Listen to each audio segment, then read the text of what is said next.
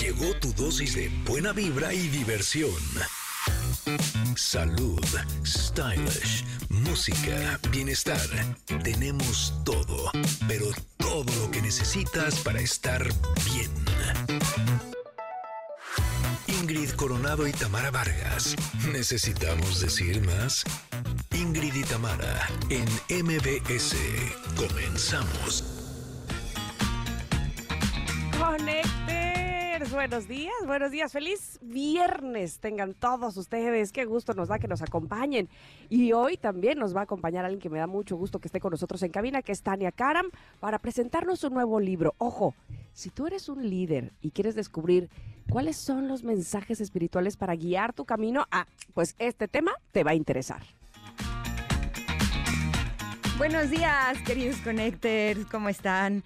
Yo deseo que tengan el inicio de un gran fin de semana. Oigan, el día de hoy también platicaremos con Majo Pérez e Iván Filiberto del elenco de la obra Peter Pan que sale mal, que los amo con todo mi corazón. Los voy a ver y los voy a abrazar. Me reí como nada, pero bueno, está puesta en escena, eh, ya está en cartelera y vamos a estar platicando con ellos. La verdad es que es una obra que no se pueden perder. Además, estamos muy emocionadas porque fíjense que hoy tendremos el gusto de conocer a unos connectors de Tampico que vienen a presentarnos un libro maravilloso. Ya lo verán, ya lo escucharán, no se lo pierdan. Y además, Steve TV nos va a compartir todos los detalles del Festival de Cine de Morelia. Además, nos va a presentar entrevista con Bárbara Mori, con Esther Espósito, con Jessica Chastain. O sea, bueno, eh, pura estrellota. y también esperemos, yo sí espero en Dios, que podamos tener el show cómico, mágico, musical, sensual, automotriz y un poquito más con nuestro queridísimo José Ramón Zavala. Nosotros somos Ingrid y Tamara y estamos aquí en MBS. Comenzamos. Ingrid y Tamara en MBS 102.5. Ándale, ahí está el lanzamiento de Kenia Oz, que no dudo ni tantito, ya seguramente me dirá la producción que ha de tener millones ya de views. Esto se llama Ojo por Ojo. Kenia Oz, que además está nominada al Latin Grammy. ¿Qué tal? Se lanzó apenas ayer. Me gustó el ni en pintura te, quiero, ver. como que me identifique. Así como que, como que dijiste por dos. Como que siento que hay personas que ni en pintura quiero ver. Ni en pintura ni pintados, gracias. Exacto. Ni pintados, ni despintados, ni en pintura. O sea, Exactamente. entre más lejos estén de mí, mejor. Gracias. Pues a lo mejor entonces, habría que escuchar más de esta letra ojo por ojo, que como les decía, el video estaba muy esperado y tiene como temática el video Halloween precisamente, así es que bueno, seguramente va a estar muy interesante verlo. Bienvenidos queridos Connectors, ¿cómo están? ¿Cómo inician el fin de semana? ¿Qué tal el viernes? Hay, eh, bueno, al menos por acá hay muchos niños disfrazados que yo vi que llegaban a la escuela ¿En serio? disfrazados, sí, sí, sí. Este, no sé si por allá también. ¿Oye, Seguramente era de por Bueno, no que lo no, sé. según yo no. Según a- yo tengo todo ajetado. tú- No me asustes, Tam. Bueno, es- Ah, eso no, te dio más miedo que el Pablo disfraz. ni a la escuela fue, ya me Ah, acordé. Hoy no tuvo clases. y yo ya en modo angustia Ah, de... claro, porque el último viernes de del mes no tienen clases, sin embargo a mis hijas se los cambiaron para el lunes, una Ah. cosa muy extraña, quién sabe por qué. Pero bueno, pues ya para me había espantado. Dije, el único que no va a estar disfrazado va a ser mi hijo en la No, escuela. ¿cómo, cómo? Ay, hasta se me fue el aire. No, no, no, no, no, pero bueno, si ya están preparando su disfraz, qué padre, también eso me gusta. Yo mañana tengo una fiesta de disfraces, a ver qué, qué, qué, es, qué sale de todo eso. Pero les doy la bienvenida con muchísimo gusto a todos ustedes que están sintonizando el 102.5 en Ciudad de México, MBS. Qué bueno que así lo hacen, nos da tanto gusto saberlos con nosotros. Y también lo hacen, ¿saben en dónde? En Córdoba, en EXA 91.3, en Mazatlán, en EXA 89.7. Y me- bueno, me maravilla saber que podemos pasar las fronteras inclusive a través de la tecnología y de nuestras plataformas. Si nos escuchan en nuestro podcast, bienvenidos sean también. Qué bueno, díganos desde dónde, por favor, que eso también nos complace muchísimo. Y pueden, obviamente, escribirnos y estar, pues, así, conectados con nosotros en arroba Ingrid Tamara MBS. Pero bueno, ya ni, ni digo las redes sociales para que las diga Ingrid Coronado y que además nos tiene pregunta del día. ¿Cómo le va, Ingrid? Eh, ¿Cómo le va? muy bien, muchas gracias. Muy contenta de poder estar con ustedes. Oigan, ya conocen que en nuestras redes sociales donde nos pueden contestar la pregunta del día es en arroba Ingrid Tamara MBC en o también lo pueden hacer en nuestro WhatsApp. Recuerden que a nuestros Connectors VIPs les estamos dando boletos para los mejores eventos, tenemos promociones especiales, así es que si tú quieres formar parte de esta hermosa comunidad Connector, solamente nos tienes que escribir al 55 78 65 1025. Con que ustedes nos escriban, ya forman parte de esta comunidad y les estaremos dando información de cosas muy, muy padres para todos ustedes, porque hay regalitos, hay, bueno, cualquier cantidad de cosa buena que solamente es para nuestros connectors VIP. Hay muchas otras cosas que son para todos nuestros connectors, pero bueno, ya sabes cómo formar parte de esta comunidad. Y la pregunta del día, queremos saber, ¿qué acto no sexual te genera placer? Venga, Tam. Ahí te va mi lista. Ay, sí. Oh. Fíjate que me encanta que me toquen, pero ahí te va. O sea, yo sé que dijiste no sexual, ahí te va. O sea, es decir, desde un masaje, puede ser un masaje completo, un masaje de pies, pero no solamente masaje, que eso me derrite, por supuesto. A mí me están cortando el pelo con Héctor y yo ya estoy, pero ya está así, Lacia, haz de mí lo que quieras, casi, casi. O me están midiendo para hacerme un vestido, una ropa y me, bueno, me aflojo. Qué rico que me agarren. ¿Por qué?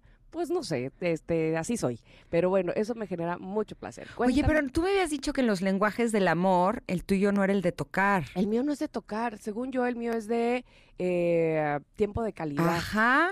Pues eso también me da mucho placer.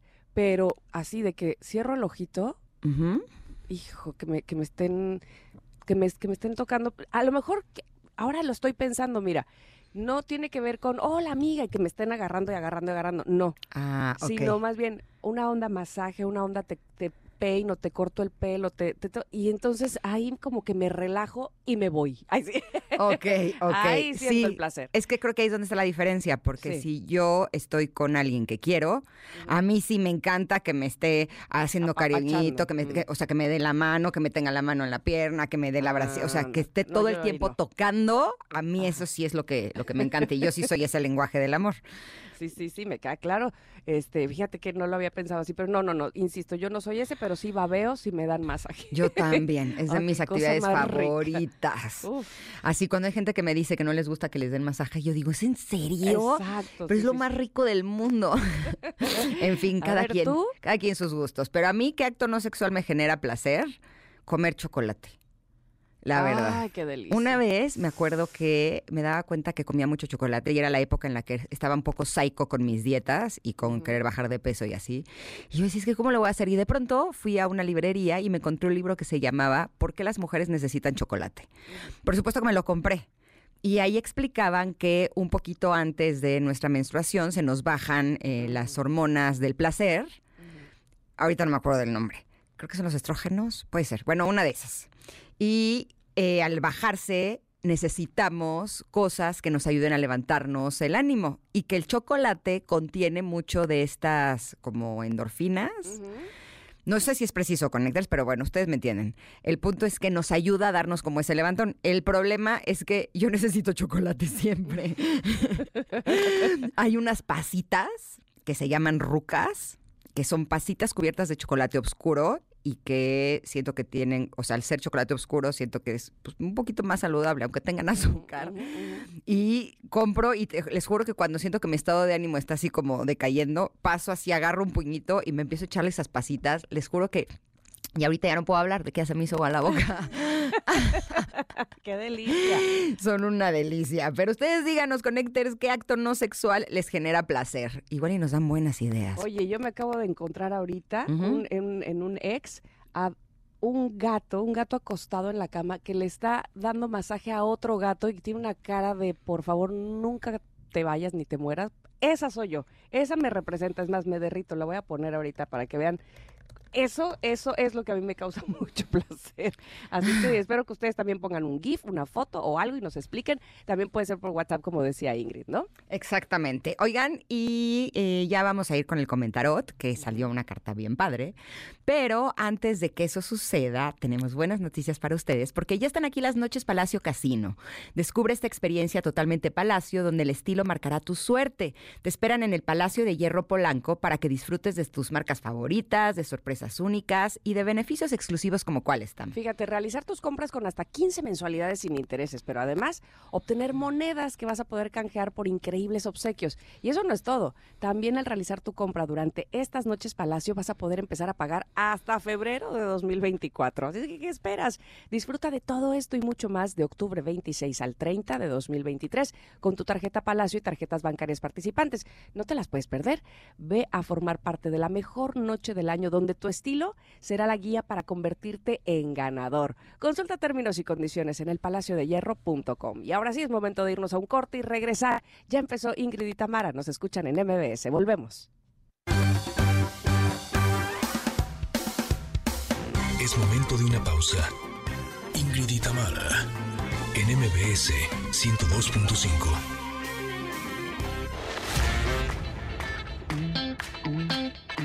Ingrid y Tamara, NMBS 102.5.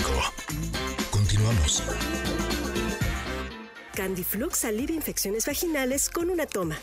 Así de cómodo, así de fácil. Consulte a su médico. Presenta. Uy, qué mejor carta para el día de hoy en el comentarot que una carta que nos habla de los frutos. ¡Yay! Por fin. Hemos estado trabajando duro y tupido en poder eh, cosechar, ¿no? A través del trabajo de siembra en muchas ocasiones. No sé si les ha pasado, me imagino que sí. La sensación ya no es solamente de estar sembrando en un terreno, sino es de estar quitando primero todo lo malo, todo lo desagradable, las piedras, así como para poder empezar de cero y empezar a sembrar semillas que nos puedan dar frutos que sean un poco más dulces. Pues bueno, esta carta se llama Frutos y nos dice, si tu vida fuese un árbol, ¿qué fruto daría? Imagina los resultados de los esfuerzos realizados en colaboración con la divinidad con el fin de alcanzar tus sueños y deseos. Puedes ver tu forma de pensar, sentir y creer reflejada en el mundo material.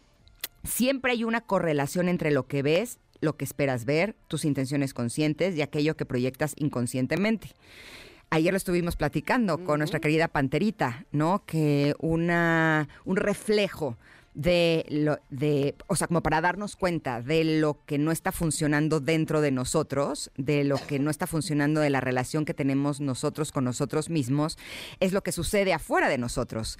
Si estamos teniendo algún problema con alguna relación por ejemplo eh, sería una señal de que adentro de nosotros algo está sucediendo en la relación con nosotros mismos. Si estamos teniendo problemas económicos o si estamos teniendo problemas laborales bueno esto también puede ser un reflejo de algo que está pasando de nosotros ella nos recomendó que hagamos un trabajo de mirror work, que es trabajo con el espejo, en el que eh, podamos tener afirmaciones positivas viéndonos a los ojos en los espejos. Ayer hice toda mi tarea. y es curioso porque muchas veces tenemos estas creencias que son creencias limitantes de las que hemos hablado en muchas ocasiones, que forman parte de nuestro inconsciente. Y a mí me cayó un 20 ayer que está... Está interesante. Eh, ella nos pidió que con un lápiz de madera escribiéramos en una hoja en blanco todas las cosas que están sucediendo en nuestra vida con la intención de que descubramos cuáles son nuestras creencias limitantes. Y yo descubrí que mi creencia limitante es creer que ya no tengo creencias limitantes. Como que cuando me senté dije, ok, le voy a dar la oportunidad, pero yo ya he trabajado muchísimo en mí. O sea, yo ya, mi inconsciente ya es parte de mi consciente. Estoy graduada. Eh, claro y obviamente es lo más absurdo que he podido pensar y creer, porque el inconsciente forma o sea, es como el 80% de lo que somos. Y el tener la creencia de que el inconsciente ya es 100% consciente, yo creo que ni Buda ni, ni Jesús, bueno, yo creo que Jesús sí, a lo mejor Buda también, pero evidentemente estoy lejísimos de ser Buda o Jesús. O sea, me falta muchísimo camino por andar. Y a la hora de hacer como justo este trabajo de escribir y escribir en la hoja en blanco, eh, a la tercera página empezaron a votar como estas creencias limitantes que, tienen que ver con esto, ¿no? Y cómo esas creencias se están manifestando de alguna u otra forma. Por lo tanto, lo que nos dice esta carta, que me gusta mucho, dice, no todas las ideas darán frutos dulces y en alguna ocasión cosecharás frutos agrios o amargos. Esto dependerá de cómo percibas tu historia personal y las suposiciones que tengas acerca de los demás. Sí, A veces creemos que las personas que nos están dando mucha lata, ¿no? Eh, son personas que solamente nos quieren dañar. Y a lo mejor sí, pero en esas personas tenemos la oportunidad de conocernos a nosotros mismos y de darnos cuenta cuáles son estas áreas de oportunidad o cuáles son estas creencias limitantes que son de nuestro inconsciente. Y es cuando tenemos la oportunidad de iluminarlas, de verlas, de reconocerlas para entonces trabajarlas y que podamos manifestar cosas diferentes en nuestra vida. Tú, Tam, ¿cómo ves esta carta de los frutos? ¿Te me gustó? encanta, me encanta que unos y otros nos eh, intercambiemos conocimientos, nos intercambiemos eh, lo mejor que tenemos de nosotros mismos, que recibamos también lo de los otros, sus talentos, sus dones. Ayer tuve una reunión con unas amigas con las que regularmente me reúno, hacen, eh, digamos, el cumpleaños del- de la amiga en cuestión, ¿no? De la Ujú. festejada en cuestión.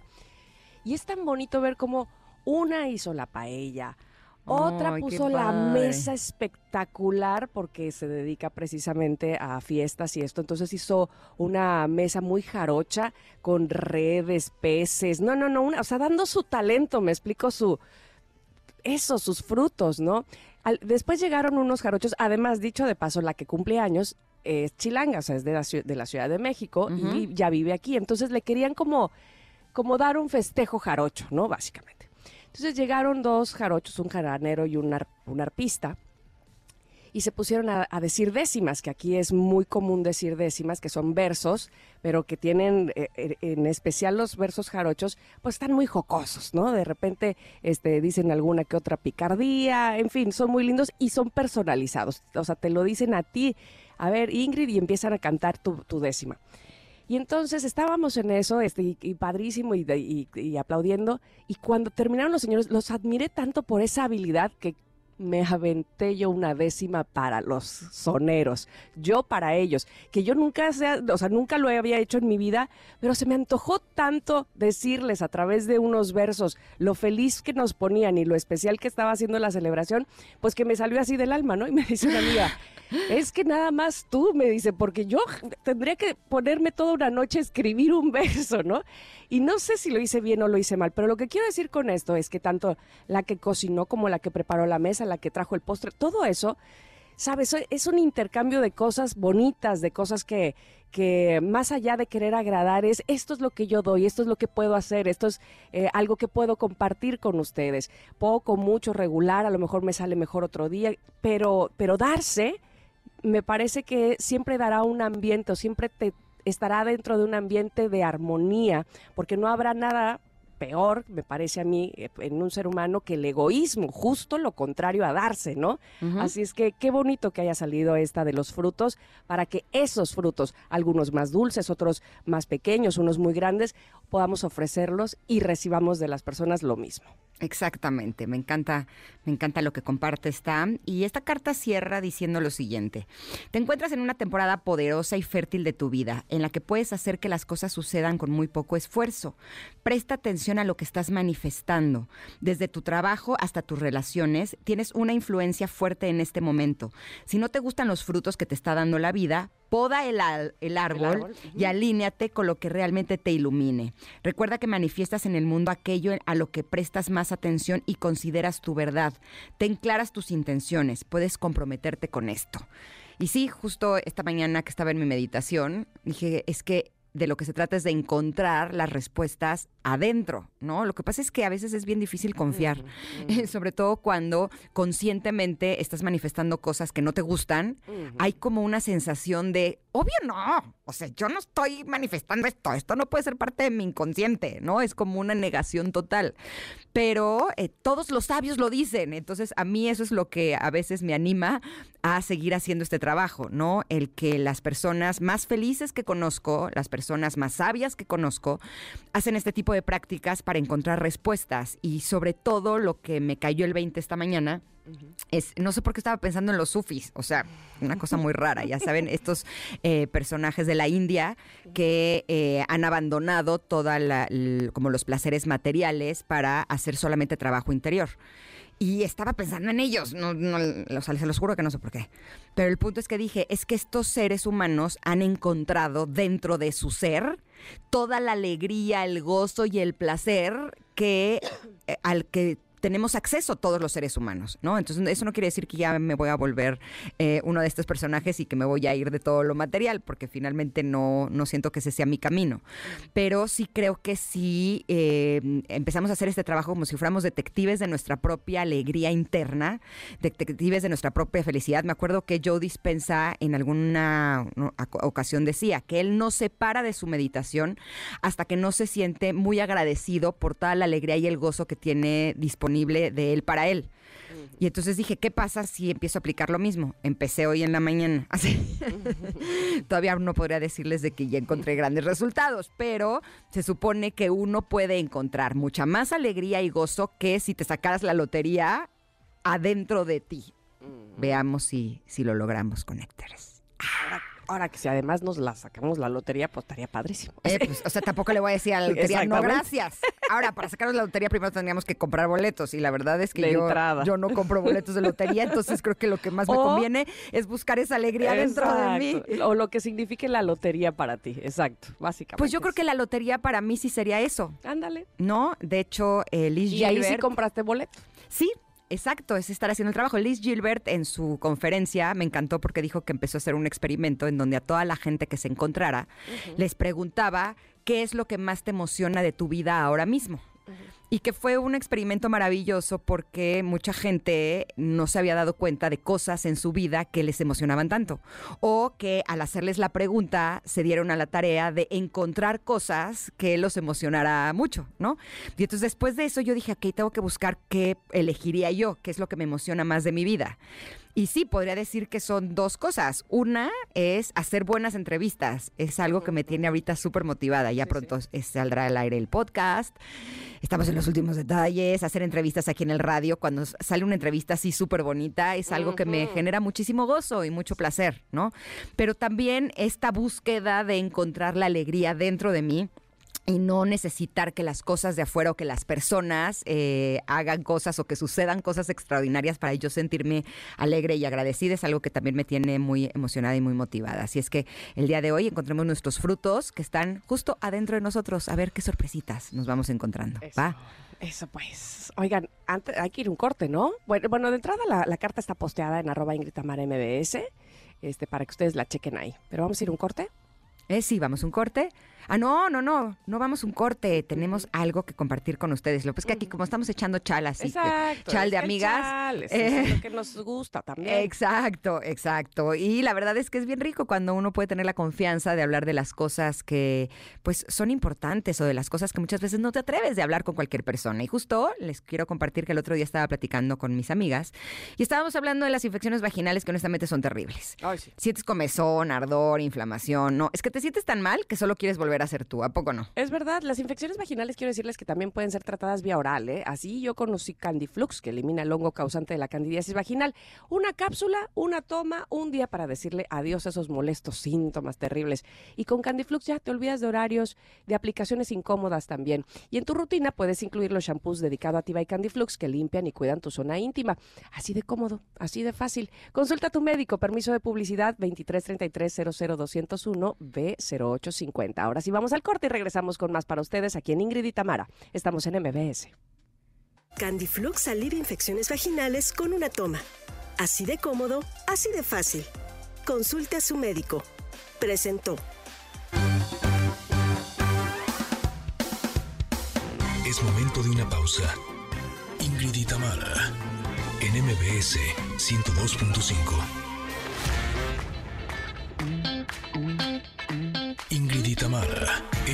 NMBS 102.5. Continuamos. Cine y series al estilo de Stevie de TV.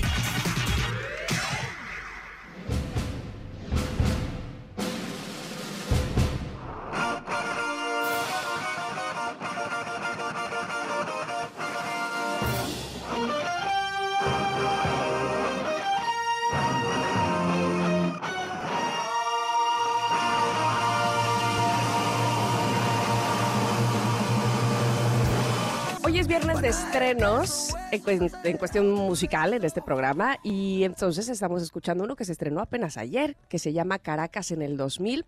Canta Elena Rose, Danny Ocean y Jerry D. Y bueno, se oye como bailable, como para la fiesta, el antro. Y voy a decirle a nuestro compañero y amigo Stevie de TV, ¿ya oíste esta canción en la fiesta y el antro? Stevie de TV, ¿cómo estás? Bienvenido. Hola, hola, muy bien, muchas gracias, muchas gracias por, por cambiarme el día, pero es que hay mucha información. Ah, oye, yo lo de sé, no Festival tengo voz, de Morelia. No tengo voz. Ya, vi que anda ronco, ¿eh? eh ¿Qué fue, la fiesta o tanta entrevista? Confiesa. Tanta entrevista, obviamente tanta entrevista. obviamente, dice. También ha habido fiesta que te he seguido en tus redes sociales y mucho cine, lo cual me encanta porque... Eh, de verdad que el Festival de Morelia toma fuerza cada vez más. Vienen importantísimos actores que ya nos dirás, pero también hay fiesta. Cuéntanos primero del cine y de las series y de lo que se ha visto por allá.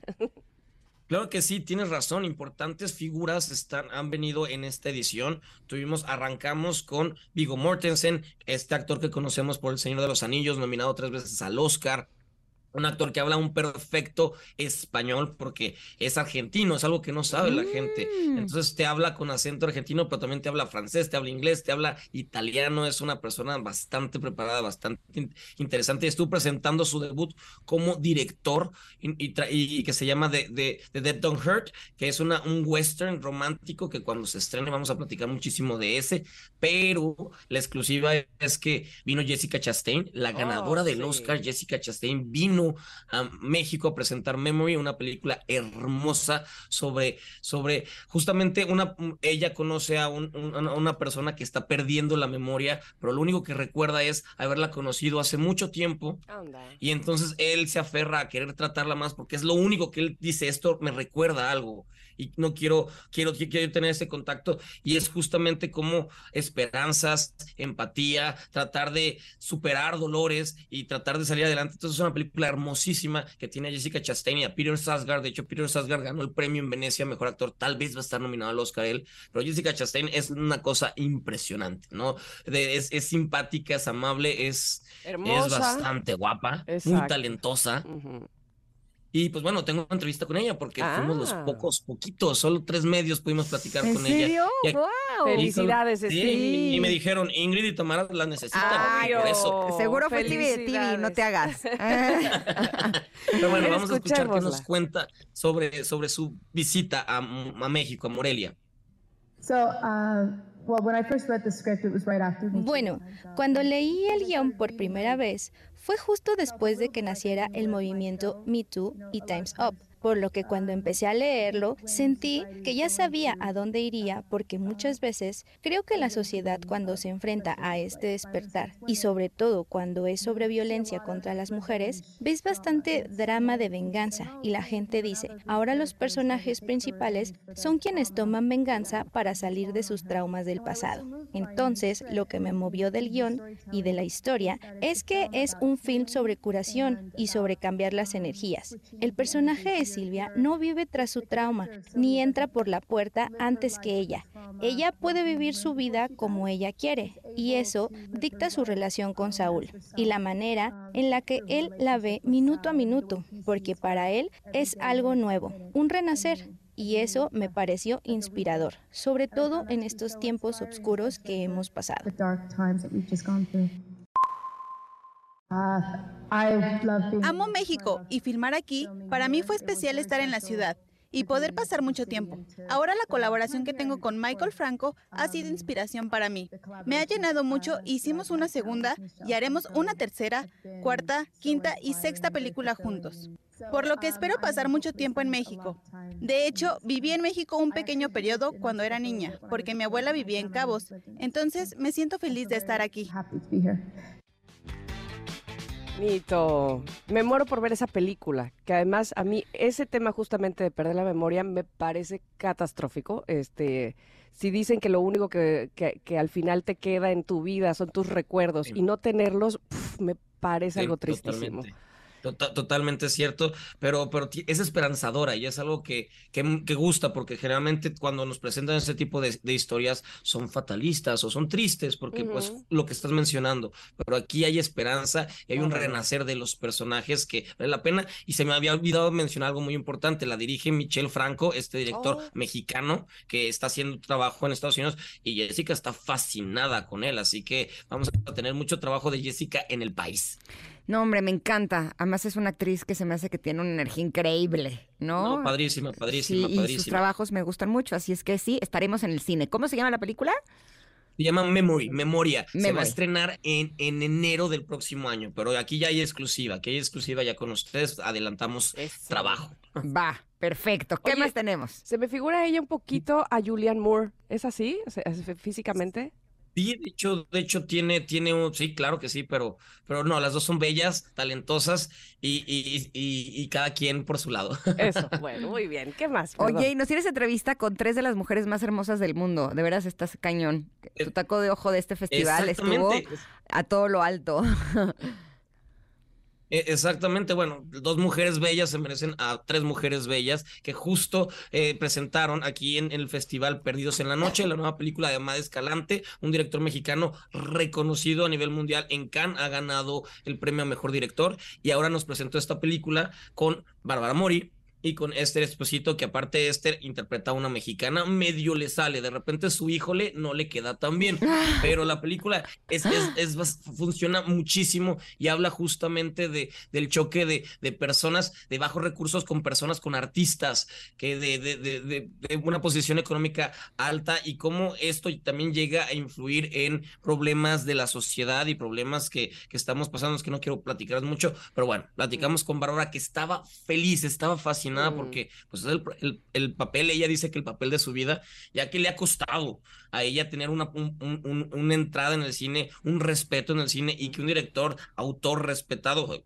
eh, la llevó a Cannes, de hecho fueron a Cannes y la presentó Oh, allá, wow. que ella haya tenido esta oportunidad, estaba fascinada, o sea, la piel chinita todo el rato queriendo llorar, y es muy emocionante ver una actriz tan, que hemos- con la que hemos crecido, y le hemos visto tanto tiempo y que le estén dando por fin esta oportunidad de tener una, un trabajo que va a ser respetado porque la película está buenísima. Pero vamos a escuchar qué nos dice justamente Bárbara Mori sobre Perdidos en la Noche.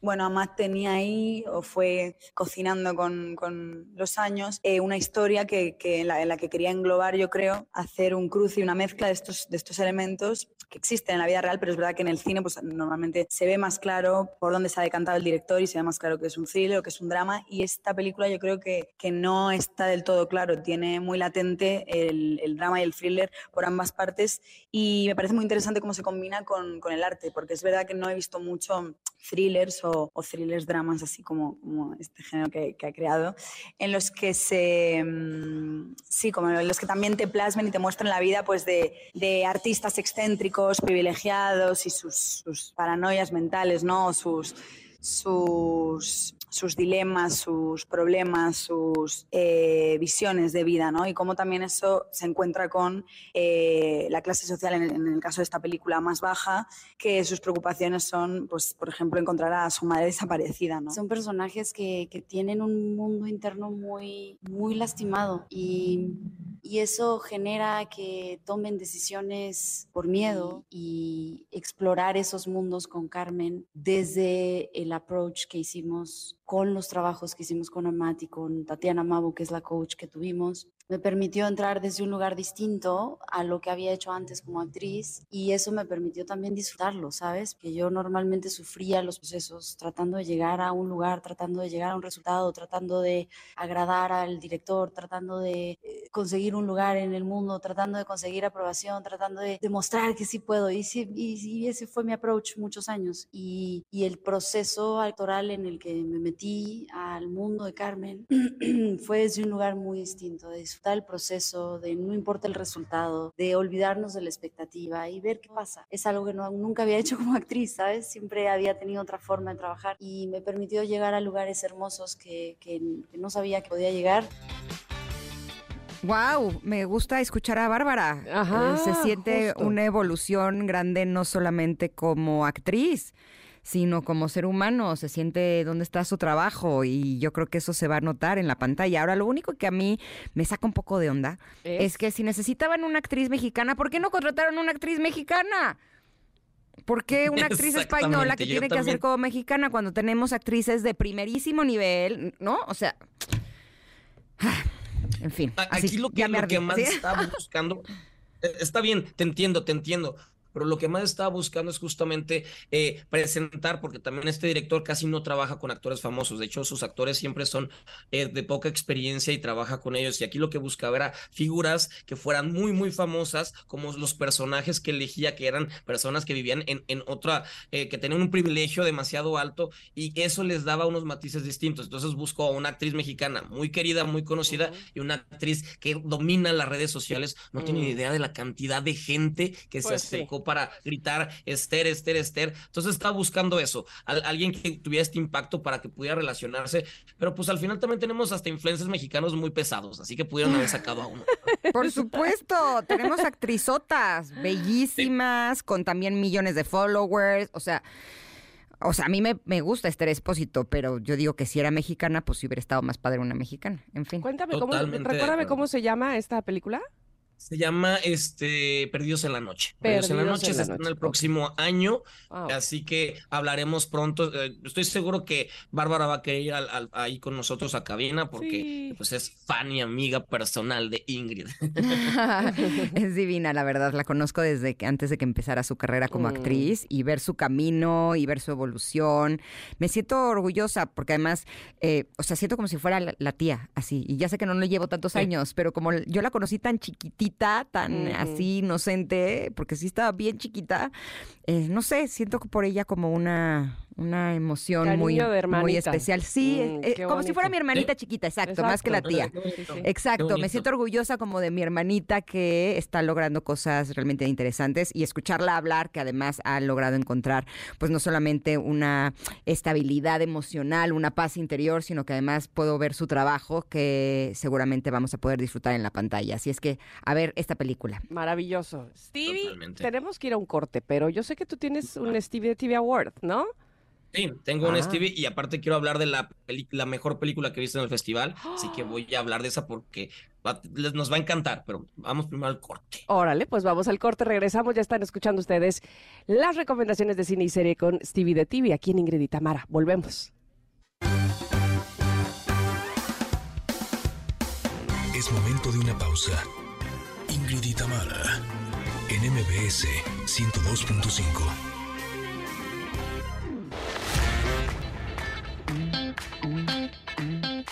Tamara, NMBS 102.5.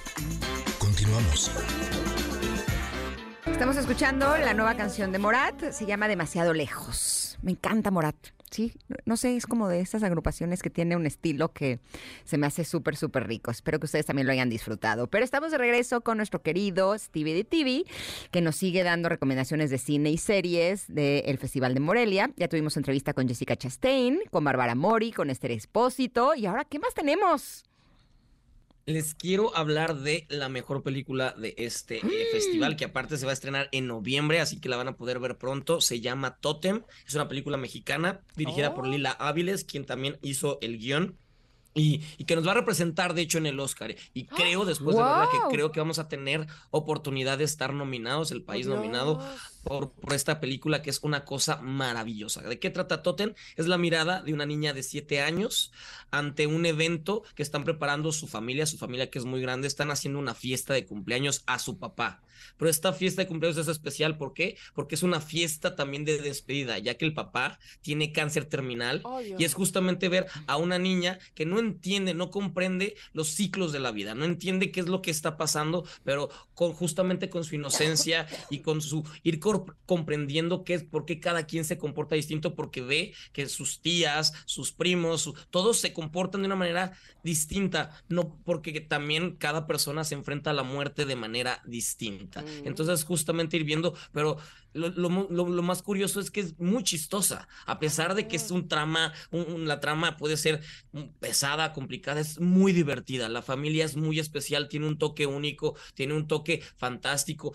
Mientras están preparando la fiesta, también se están enfrentando a problemas económicos, a problemas de relaciones, a problemas tal vez de, de, de lidiar con esto, no sé, tal vez con un alcoholismo. Estamos conociendo a esta familia y es hermosa. Son 24 horas con estas, estas personas, estas, esta familia y esta niña que está pues aprendiendo a que tiene que decirle tal vez adiós a su papá. Y esto es algo maravilloso. La gente sale llorando, pero llorando contenta con este papacho, este abrazo. A mí me encanta cuando las, cuando las temáticas de las películas son así tan, tan reales, no así realistas, pero sí reales. Es decir, la vida es así, este pues no nada más es llanto, evidentemente de, dentro de una, un proceso difícil alrededor puede suceder algo que da risa, sabes, como que estos matices que tiene naturalmente la vida. Me encantará ver esta película que se llama Totem y saber que tiene posibilidades para ganarse un Oscar. está increíble tu recomendación. Qué Oye, y qué niña tan bella la de la película. Sí, totalmente. Hoy tiene una cara una hermanita tiene una hermanita que yo ya le daría el Oscar a esa hermanita de una niña de cinco años que sus diálogos, la manera en que los dice es de ya te quiero, te quiero adoptar. Qué belleza, pero ¿dónde y cuándo podemos disfrutarla? Eh, se va a estrenar en cine, se va a estrenar en noviembre, tengo entendido a finales de noviembre, y hablaremos mucho de ella. De hecho, estoy seguro que Lila va a querer ir al programa con ustedes porque es una mujer inteligente, bella, es, es, es, todo lo que ustedes siempre están buscando. Así que va a ir con ustedes pronto cuando se estrene. Perfecto. ¿Y tenemos aparte Stevie TV Award o ese fue? Ahí sí. No, no, o sea, ah, ese pues va a ser. Cuando, cuando llegue, ese va a ser. Ese va a ser seguro. Bueno, pues vamos a él. Adelante. Ladies and gentlemen, el Stevie de TV Award es para.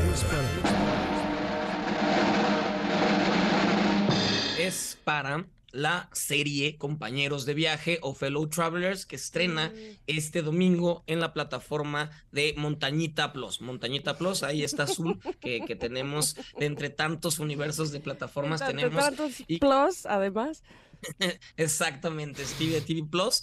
Y pues bueno, tenemos, tenemos este, esta, esta serie que, que es una cosa hermosa porque justamente nos lleva a, a, cuatro décadas de una pareja, una pareja homosexual que se conocen en los 50 y, y cómo cada uno empieza a vivir eh, los, los, distintos movimientos que van desde, desde la guerra de Vietnam, la llegada del, del VIH, eh, todas las situaciones culturales y contextos que fueron afectando esta relación que por 30 años tenían, no podían estar cerca por muchas situaciones y también conflictos personales. Uno de ellos es muy religioso y cree que lo que está haciendo es, es, está mal. Entonces, justamente ir viendo estas personas que se conocen desde jóvenes hasta edad avanzada, o 30, se termina la serie, tengo entendido, en los 90, entonces es ver, acompañarlos en cuatro décadas de este amor gigantesco, pero que el, el mundo, la vida ha ha tenido que detener o no permitido que estén juntos. Eh, la protagonista Matt Bomer, que es un, un actor abiertamente gay y, que ha ganado un, un, Emmy y, ha ganado varios premios. Es, es, un actor bastante respetado. Y también la protagonista Jordan Bailey, que conocimos por Bridgerton y también es abiertamente homosexual. Entonces es, es esta serie que creó el, direct, el guionista de Filadelfia. ¿Se acuerdan de esta serie, de, esta película Filadelfia que le dio los Tom Hanks. a Tom Hanks sobre... Sí, exactamente. Sobre, sobre un caso de VIH que habían corrido, lo habían despedido al personaje Tom Hanks, pues bueno, ahora él nos entrega esta, esta, esta serie que ya los críticos han catalogado como lo mejor de este año. Y yo solo he visto el primer episodio y sí puedo decir que es oh, una, una, chulada, así que por eso se lleva el Stevie TV Award. Oye, y Matt Bomer estaba haciendo como pura cosa más eh, como chick flick, me da gusto que ahora se gane el Stevie TV Award, quiere decir que también como actor, pues ha ido evolucionando haciendo cosas cada vez más interesantes, ¿no? Porque, pues, o sea, cuando lo vimos en Magic Mike y así, pues era como del guapísimo, sí, que baila, ¿no? Incluso en White Collar o así, eh, ¿no? Era como la idea que tenía yo sobre él. Y el que esté haciendo una película como la que tú estás describiendo, pues me, da gusto que, que crezca de esta forma, ¿no? Totalmente, totalmente. Y, siento que esta serie los va, va, a nominar a los dos al Emmy, así que los estaremos viendo eh, el próximo año en las ceremonias de, premiación, porque sí, ahí van a estar colados. Así que por eso, compañeros de viaje, fellow travelers, se, eh, se lleva el Stevie Award de la semana. Stevie de TV, de verdad que nos da siempre mucho gusto, pero además mucho orgullo todas las entrevistas, todo lo que haces. De verdad, mil gracias por ser colaborador de este programa con tanto profesionalismo. Te felicito y te agradezco. Y de nada más nos queda preguntarte dónde más te podemos localizar y seguir todas tus historias. Claro, muchas gracias, muchas gracias, Tamara, por las palabras. Este, arroba, de, arroba Stevie de TV, ahí me pueden encontrar en todos lados, menos TikTok, porque soy viejito y no me gusta el TikTok, pero en todos lados me pueden encontrar. Y, y, justo hablando de eso, me voy corriendo porque tengo entrevista con Jodie Foster en este ah, momento. bueno, nada menos. Está aquí en el Festival de Morelia, vamos a platicar con ella y la próxima semana escucharán su hermosa voz aquí en Ingrid Tamara. Gracias, Stevie. Maravilloso, gracias. Abrazo grande. Hasta luego, bonito día. Bye. que me encanta todo lo que nos está trayendo Stevie, es una, una maravilla. Oigan, eh, antes de irnos a un corte, les quiero contar algo, porque el otro día estaba yo así toda feliz, ¿no? Estaba, la estaba pasando muy bien. Ya sabes, cuando estás haciendo cosas por aquí, por allá, y de repente, no, empecé con escurrimiento nasal. Ay, sí, ya me había resfriado, ya sabes, estos síntomas que son tan molestos como ojos llorosos, flujo, congestión nasal, dolor de cabeza, de garganta, en fin, ¿qué les digo? Ay, bueno, ¿sabes qué? Lo bueno de todo esto es que existe Sensibit D, que sabe de el alivio de las molestias de la gripe y el resfriado común para toda la familia. Sensibit D da alivio continuo, fíjate que hasta por 12 horas y lo mejor, sin producir sueño. Y así puedes continuar con tus actividades sin sueño y sin molestias. Sensibit D sabe de cómo decirle adiós a las molestias del resfriado común. Consulta a tu médico. El permiso es 22 33 201 B 3235. Y ahora sí, nos vamos al corte que tenemos la segunda hora ya de este programa al regreso. Somos Ingrid y Tamara en MBS. Momento de una pausa. Ingrid y en MBS 102.5.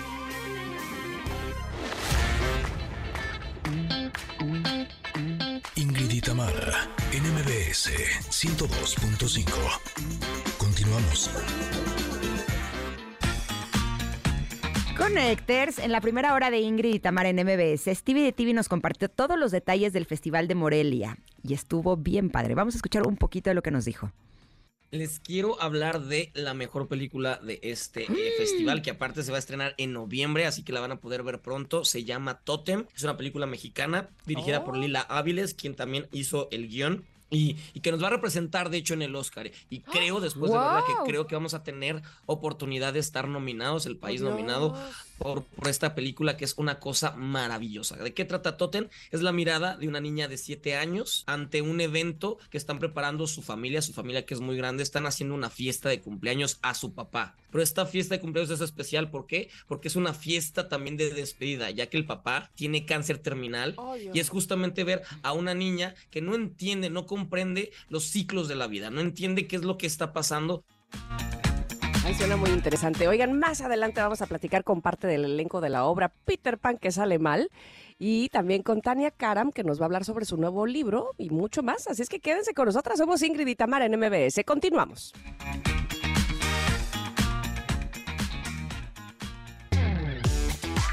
Ingrid y Tamara en MBS 102.5. Estamos escuchando Feliz por ti de Lazo, también es una canción nueva que fue lanzada el 26 de octubre del 2023. Pero conectores, debo decirles que tengo la piel chinita de lo que está sucediendo en este momento en cabina, porque el 6 de julio, hace unos cuantos meses, recibimos por WhatsApp un mensaje de un conector de nombre Javier García. Y decía lo siguiente. Hola Tamara e Ingrid. He escuchado varios invitados que hablan sobre las personas con discapacidad. Mi mamá hizo un libro que se llama Relatos Extraordinarios, que tiene la intención de que exista una mirada de amor hacia personas con discapacidad. En específico, ocho relatos de experiencias de vida de personas habitantes de Tampico. Considero que sería una buena invitada al programa para hablar del tema. ¿Y qué creen? Que el día de hoy nos acompaña no solamente Javier, no solamente su mamá, sino que eh, tenemos a varios invitados que nos van a hablar de este libro que es tan inspirador. Le doy la bienvenida a Kevin Andrés Martínez, tiene ocho añitos. Bienvenido, Kevin, hermoso. Eh, bienvenida a María Magdalena Zapata, que es mamá de Kevin. También le doy la bienvenida a Martín Guadalupe Constantino y por supuesto que a Claudia Gabriela Vargas la autora, editora de Relatos Extraordinarios. Bienvenidos, ¿cómo están? qué gusto. gracias, muchísimas gracias. Eh, la verdad es un súper gusto estar aquí. Eh, les agradecemos mucho pues la invitación, pues porque estamos empezando un tour extraordinario. Y le pusimos así porque el libro se llama Relatos Extraordinarios, Voces de Inclusión. Y realmente lo que eh, hicimos fue recopilar ocho extraordinarias eh, relatos de personas que son maravillosas con discapacidad que algunas nacieron con su discapacidad, otras las adquirieron por accidente y, y, que además de todo lo que han pasado, al invitarlos a escribir, quisieron abrir su corazón y abrirse a, narrar la historia, a narrar su vida y a estar aquí, que eso ya me parece, guau, extraordinario. Entonces, pues es, es un libro inspirador, es un libro que motiva, porque ellos, a pesar de todas las de todos los obstáculos, pues eh, ellos son de Tampico, de Altamira, de Ciudad Madero en Tamaulipas, hace mucho calor, es muy desesperante el calor y entonces ellos se adaptan pues a muchas circunstancias. Así que muy lindos. Bienvenidos todos, me da tanto gusto además cómo se acercaron a nosotras porque finalmente nosotras pedimos mucho eso, Connectors, vengan, díganos este, los temas de su interés y demás, de verdad que me siento muy honrada de que estén con nosotros en cabina, pero yo quiero preguntarte a ti, Claudia, ¿Cómo surgió tu interés por hacer este libro? ¿Tú eres escritora desde antes o no? ¿Cuál es la historia del origen de este libro? Bueno, pues yo soy médico y yo trabajo en una institución, colaboraba en una institución que es Caritas de Tampico, eh, pues por muchos años y ellos se acercaron a la institución a pedir ayuda. Entonces yo los conozco desde que llegaron prácticamente a pedir el apoyo y he visto su evolución. Entonces, pues esto surge en pandemia, que pues no teníamos mucho que hacer y les dije, pues pónganse a escribir y hacemos un libro. Y así fue. Realmente yo no soy escritora, eh, eh, fue eh, los escritores y los coautores son ellos. Yo simplemente hice la recopilación de los de las historias y pues los he acompañado en su trayecto. ¿Cómo elegiste las ocho historias pues que ibas a presentar? Sí, yo invité a muchos, ¿no? A, todos. Eh, no todo el mundo está dispuesto a, contar historias y abrir su corazón y a ser vistos. Hay, hay mucha discriminación en la discapacidad todavía. Nos ha costado trabajo, pero la verdad es que a ellos les admiro su valentía, les admiro su, sus ganas de estar aquí, de sus ganas de salir adelante, o sea, eh, en especial este grupo, por eso hicimos un, eh, un grupo que, de, de, una comunidad, de, de una somos un colectivo, porque este, realmente ha sido muy lindo como una persona sorda ayuda al ciego y el ciego eh, eh, se agarra de la mano de Kevin o Martín venía, vienen de Tampico de madrugadas, viajaron toda la noche oh, y me vienen narrando, pues ya doctora, ahí vamos y ya se subieron. Y sí, entonces ha sido muy lindo como un proyecto de amor que hace mucha falta en estos días, es un proyecto totalmente amoroso, sin ninguna intención de lucro prácticamente, es como ellos quieren que sean respetados, mucho, eh, Martín está interesadísimo en trabajar, eh, mm. todos quieren trabajar, de hecho la mayoría trabaja, eh, Kevin es chiquito todavía, pero esa es su intención, que sean vistos con dignidad para incluirlos en la sociedad. Ya lo creo que sí. Cuando dices un proyecto de amor, bueno, se nota, por supuesto, desde el inicio. Yo le quiero preguntar mm, a Kevin y en todo caso también a su mamá, María Magdalena, ¿cómo recibieron esta invitación y por qué se decidieron a contar su historia? ¿Me pueden platicar? Sí, este, bueno, muchas gracias por invitarnos. Eh, bueno, la doctora nos hizo la invitación y pues sí, me gustó compartirla con ella para que más gente conociera, ya que pues en este libro hablas, habla sobre el síndrome que en este caso tiene mi hijo, se llama Richard Collins. De hecho, no hay este información, este, muy poco lo conocen y pues es un síndrome que afecta, es, este, afecta craneofacialmente afecta sus ojos, pómulos, mandíbula, oídos, tienen problemas para hablar, para respirar, este, se enfrentan a muchos obstáculos, ¿verdad? Eh, ahora sí que son sobrevivientes, son guerreros y no nada más en la cuestión médica, sino también cuando pues se enfrentan a la sociedad, a la educación, ¿verdad? Mm. Entonces, eh, pues con la intención de que más gente que piense que si, si tienen un hijo especial, si, si tienen un, hijo que tiene un síndrome que no se conocen, pues, o sea, lo difundan, porque tanta falta de información este pues lleva a que la gente no busque ayuda y no sí hay tal vez hay asociaciones este o uno a veces este como padre tal vez da el caso como perdido y pues no, o sea, eh, el ejemplo de mi hijo pues ya lleva siete cirugías, ha ido avanzando, lo que nada más cuando nació le dieron 24 horas, o sea, sí se puede.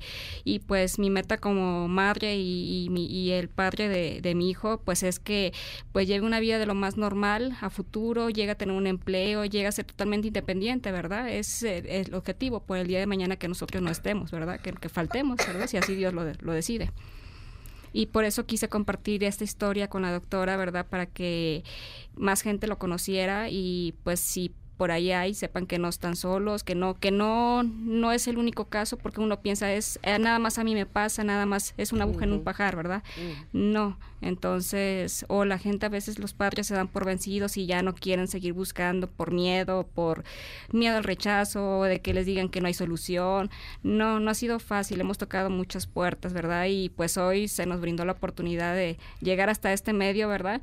Este, pues para que sirva para, para difundirse, ¿verdad? Y pues como ejemplo de que si algún algunos padres están en una situación así, pues sí se puede, o sea, es cuestión de, de buscar y no darse por vencidos.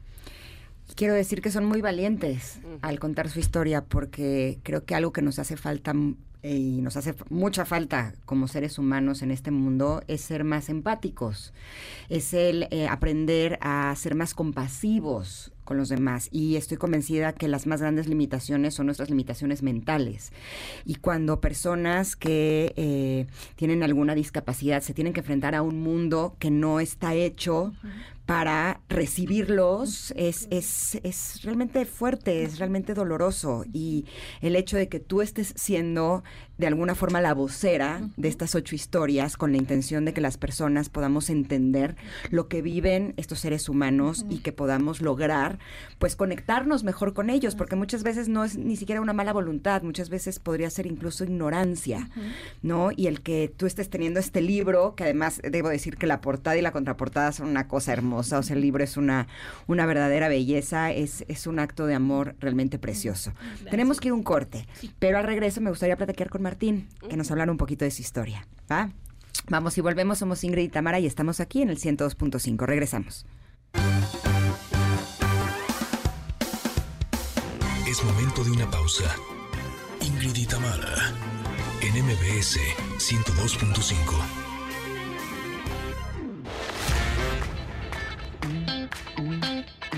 Ingrid y Tamara en MBS 102.5. Continuamos. ¡Ándale! Esa Yuridia y esa voz, qué bárbara. Exacto. Se me hace de las mejores cantantes mexicanas, la verdad. Ella y Joy de Jessie Joy se me hacen las voces más privilegiadas que tenemos en este país. Y sí, justamente es Yuridia con Los Dos Carnales. Esta colaboración entra dentro de la segunda parte del disco de que Yuridia lanzó y en la que hace formalmente su incursión al género regional mexicano. Le queda todo a la condenada. Sí, sí, sí, te enchina la piel con todas. Exacto, es una buena. Además, las letras que escoge siempre son así de sí, sí, de acuerdo. Oigan, eh, seguimos platicando sobre el libro Relatos Extraordinarios de Claudia Gabriela Vargas. Pero ahora me gustaría platicar con Martín Constantino, que él forma parte de este libro, escribió una de las ocho historias de estos relatos que son extraordinarios y me gustaría que le compartieras a nuestros connectors cuál es, cuál es tu historia. Yo me llamo Martín Constantino Contreras, tengo 22 años, soy de la ciudad de Altamira, Tamaulipas y yo nací desde nacimiento con una enfermedad que se llama epidermolisis bullosa, mejor conocida como piel de mariposa. Esa enfermedad es muy frágil, la piel, y con, cualquier cosa se te abre y te provoca heridas y te sale mucha sangre y hasta y dura hasta a veces en aliviarse hasta un mes o un mes y medio, depende de la zona y depende de las cremas que te pongas. Eh, yo tengo 22 años y, y trato de hacer mi vida como cualquier niño normal y trabajo, eh, acabé mi preparatoria y yo vivo con mi mamá nada más. Martín, ¿qué, ¿qué, significa para ti que tu historia, tu relato esté en un libro? ¿Por qué, ¿Por qué quisiste plasmarlo ahí? Cuéntame. Cuando la doctora Claudia Vargas me mandó un mensaje diciéndome que podía escribir mi historia en un libro, yo sin dudado dije sí, porque quiero que conozca más gente la enfermedad, porque mis compañeros y yo siempre decimos que nos duele más cuando una gente o personas nos ve como raros que unas heridas que están en nuestro cuerpo. Nos lastima más que nos vean como raros porque no conozcan la, la enfermedad. Actualmente ya hay mucha más información con respecto a las discapacidades. ¿Tú has notado alguna diferencia en el trato de la gente o tú lo sigues viendo igual? Pues como a mí nunca hubo discriminación en ningún lado, pues yo siento que vamos igual, o sea, estamos mejor y porque yo nunca tuve ninguna discriminación ni en escuela, en ningún lado, ni en mi colonia de donde vivo, en ningún lado siempre me trataban como un niño cualquiera. Sí, incluso en tu último trabajo. Sí, incluso en mi último trabajo que tuve hace como dos meses, me trataban bien, nada más que yo sentía que me ponían más trabajo que a los demás. Ok, hoy pues e, e, es, es, sumamente importante lo que nos platicas y seguramente lo que pusiste en el libro, eh, pues nos ayudará a entender no solamente a esta enfermedad que tienes específicamente, sino precisamente a diferentes, como bien decía Ingrid, muchos tipos de discapacidad y que probablemente nosotros ni siquiera, no, probablemente, seguramente ni siquiera las tengamos en el radar.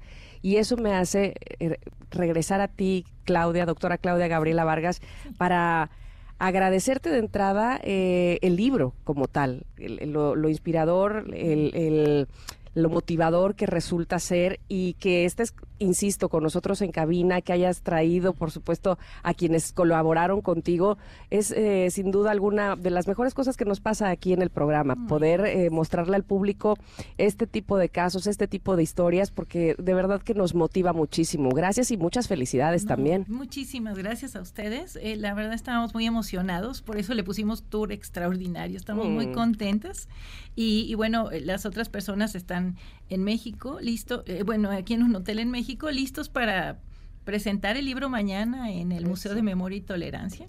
Eh, lo vamos a presentar, que también se juntó todo. Yo creo que por eso digo que este libro tiene magia, porque se juntó todo.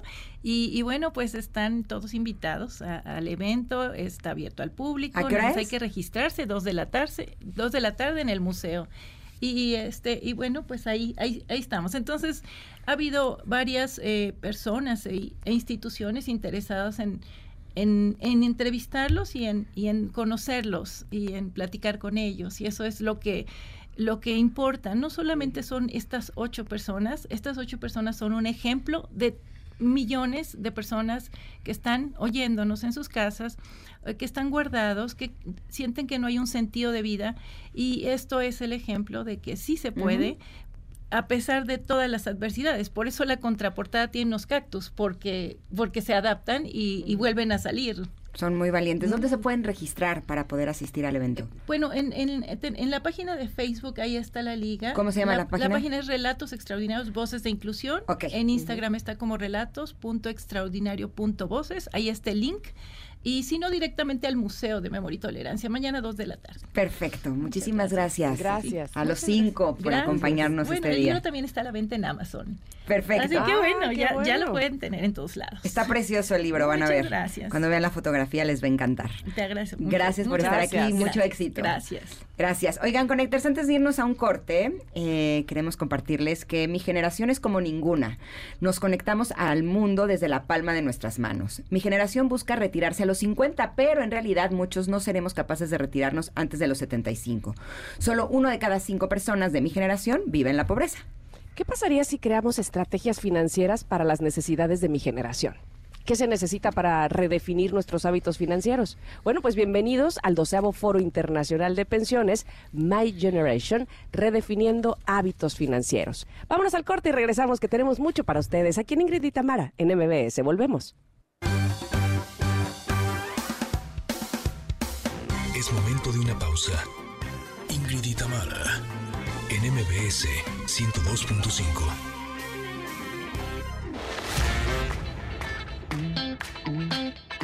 Ingrid y Tamara, en MBS 102.5.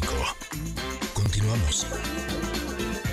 Bueno, sin duda toda una familia talentosa, ¿no? Los Fernández, y me refiero a la descendencia de don Vicente Fernández, porque estamos escuchando a Camila Fernández, que es su nieta, con esta canción que se llama Aquí lo siento, que estrenó esta canción el día de ayer y que dice ella cumplir una importante promesa en su nuevo proyecto musical. Este disco homónimo de Camila surge a partir de una promesa que ella le hizo en vida a su abuelo Vicente Fernández, a quien le, le dedica justamente esta canción. Mira, mira, mira qué bien. Este, pues bueno, tiene no solamente el talento, sino ahora sí que no lo hurta, lo hereda también, ¿no? Toda la escuela de su abuelo y de Alejandro y de Alex y todos los que cantan y, lo hacen de maravilla. Oigan, hablando de hacer cosas de maravilla, está con nosotras una invitada que estimamos muchísimo, Tania Karam. Bienvenida nuevamente a este programa, maestra espiritual, transformadora de vidas y fundadora de Creciendo en Conciencia, para presentarnos su libro Líder Clariconectado. ¿Lo dije bien? Súper bien, Tamara. ¿Cómo estás? Qué gusto saludarte. Muchas gracias. Igualmente, me da mucho gusto que estés con nosotros en cabina y nos vayas a platicar justamente de este libro y de qué es ser un líder clariconectado. A ver, cuéntame. Sí, bueno, primero que nada, este libro sirve para todas las personas que aunque te vaya bien en la vida, yo les digo, no nos enseñaron y no nos educaron para crecer sintiéndonos los líderes en control de nuestra vida, ¿no? Para, para tener un liderazgo en nuestra propia vida, necesitamos aclararnos mucho internamente. Entonces, incluso cuando ya creemos que estamos sanitos, dominando una situación, pues sabemos que la vida siempre nos va a tener retos, ¿verdad? Sabemos que siempre nos va a tener la siguiente oportunidad para crecer enfrente. Y de nuevo necesitaremos aclararnos interiormente y de nuevo necesitaremos sentirnos líderes de nuestra propia vida. Me gusta porque estuve eh, leyendo tu libro, en donde mm. cada uno de los capítulos eh, me gusta que incluso tiene ideas muy nuevas, muy novedosas, ¿no? Eh, realmente abrirlo me encontré con una gran sorpresa porque no esperaba encontrar ese tipo de contenido. Pero hay una parte importante en la que hablas de la intuición. Y yo creo que esa es de las cosas más difíciles que podemos hacer los seres humanos, aunque es absurdo, ¿no? Porque la intuición es algo que todos tenemos. Pero ¿cómo podemos hacerle caso a nuestra intuición, sobre todo cuando queremos ser líderes? Claro. Buenísima pregunta. Me encanta tu pregunta. Porque de entrada, déjenme separar algo, porque ya estamos usando la palabra líder como si todos supiéramos que somos líderes. Y de entrada, no. No fuimos educados para sentirnos líderes. Pero todos podemos ser líderes, ¿no? Claro. Esa es la idea y mi propuesta con el libro. O sea, líder no es aquel que es un líder político, no es un famoso que tiene muchos seguidores nada más, no es, no es para pocos, ¿no? O sea, la invitación con este libro es cómo le hago justamente, con qué herramientas, como la que estás mencionando tú, eh, que es como la intuición. Todo líder, y es, Ingrid, yo me he dedicado a estar pues porque me hacen muchas consultas líderes políticos, empresarios, artistas de Hollywood. me, me, he topado con muchas personas y yo he notado que muchos de ellos llegaron a donde llegaron porque le hicieron caso a su intuición. Tuvieron una iluminación fugaz de sabes que a mí me late que ir a ese programa me va a servir. A mí me late que hacer ese negocio me va a servir. Y lo mismo, cuando no le haces caso a tu intuición, ¿qué pasó? No me pagaron, me desfalcaron, me defraudaron. así de... yo sabía que no debía meterme ahí. Exacto. Y en vez de hacerle caso, te casaste con quien no debías, ¿no? Por ejemplo. Eh, así nos pasa. Entonces, eh, por eso es un capítulo dedicado a eso. ¿Y cómo podemos mejorarla? Como me preguntaba Ingrid Primero, punto número uno, valorándola. Por eso quise decir primero ese preámbulo, porque la mayoría de las veces no la, no la valoramos tanto como, como es, ¿no? Y yo no conozco un líder en cualquier materia que no escucha su intuición. De entrada la valoraron. ¿no? Yo la valoro muchísimo. Yo no tomo decisiones sin escuchar qué dice mi intuición acerca de esto. Hasta para todo. Es, esta persona puede ser mi amiga o no. Esta persona puedo confiar en ella o no. Siempre hay una guía interior que tenemos eh, que nos hablan a través de la intuición, ¿no? Estoy escuchándote y pienso que, eh, en efecto, como mencionan, cualquiera podría ser líder, pero ser un líder significa alguien que, evidentemente, lidera, pero además que se sabe o, que sabe que va a guiar a otras personas, porque eres líder de alguien más, ¿no? Puedes ser líder no más así de nada, ¿no? Entonces, yo creo que eso corresponde también a tener una conciencia de tener una responsabilidad de qué los estás guiando a hacer o qué estás liderando, ¿no? Porque cuando tienes una, un poder como liderar, como influenciar a alguien más, pues también va la responsabilidad de hacia dónde los llevas, ¿no? Totalmente, Tamara. Y justo qué bueno que mencionas eso. O sea, en el libro, obviamente aquí estamos yendo cada vez más profundo, pero les digo, a ver, ¿qué es lo que va a destacar a un líder? Y primero que nada es eh, yo les digo, si tú tienes el poder de influir en alguien, ya sean tus hijos, porque claro que vas a tener una gran influencia en tus hijos y eso puede hacer incluso la diferencia si ellos se convierten en atletas de alto rendimiento, si aprenden a leer, si aprenden a...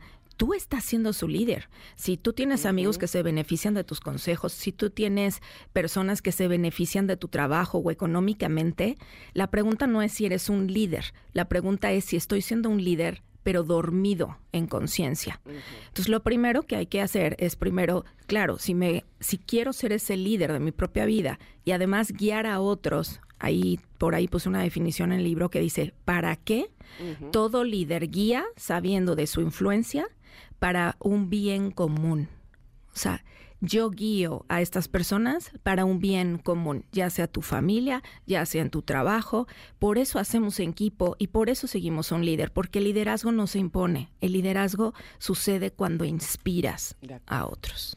El otro día, en una de las 20.000 conferencias que vi, que estuve de, uno de un lugar a otro, no me acuerdo quién fue el líder, porque además todos eran líderes, dijeron algo que me, resonó muchísimo. Ellos decían que todos somos influencers, no solamente los que tienen miles de millones en, las redes sociales, que incluso es mucho más influencer una mamá o un papá que esté influyendo en sus hijos Totalmente. que un chavo o una chava que bailan y hacen eh, lip syncs en eh, TikTok. No, porque finalmente ahí no están influyendo a nadie. O sea, ¿no? O sí. O durante muy poquito tiempo, para que te la pases bien. Pero una mamá no se ha dado ese lugar y vaya que sí va a influir para la vida de, sus hijos toda la vida. Exacto, y puedes influir en la gente eh, que te rodea, en tu familia, en tus amigos, cuando alguien te pide un consejo, el, dar algo que sea realmente sustancioso, que te pueda ayudar a cambiar el rumbo de, tu vida, cuando alguien te lo da, ¿no? O cuando tú lo das y cambia el rumbo de la vida de alguien más. Eso es el verdadero influencer y creo que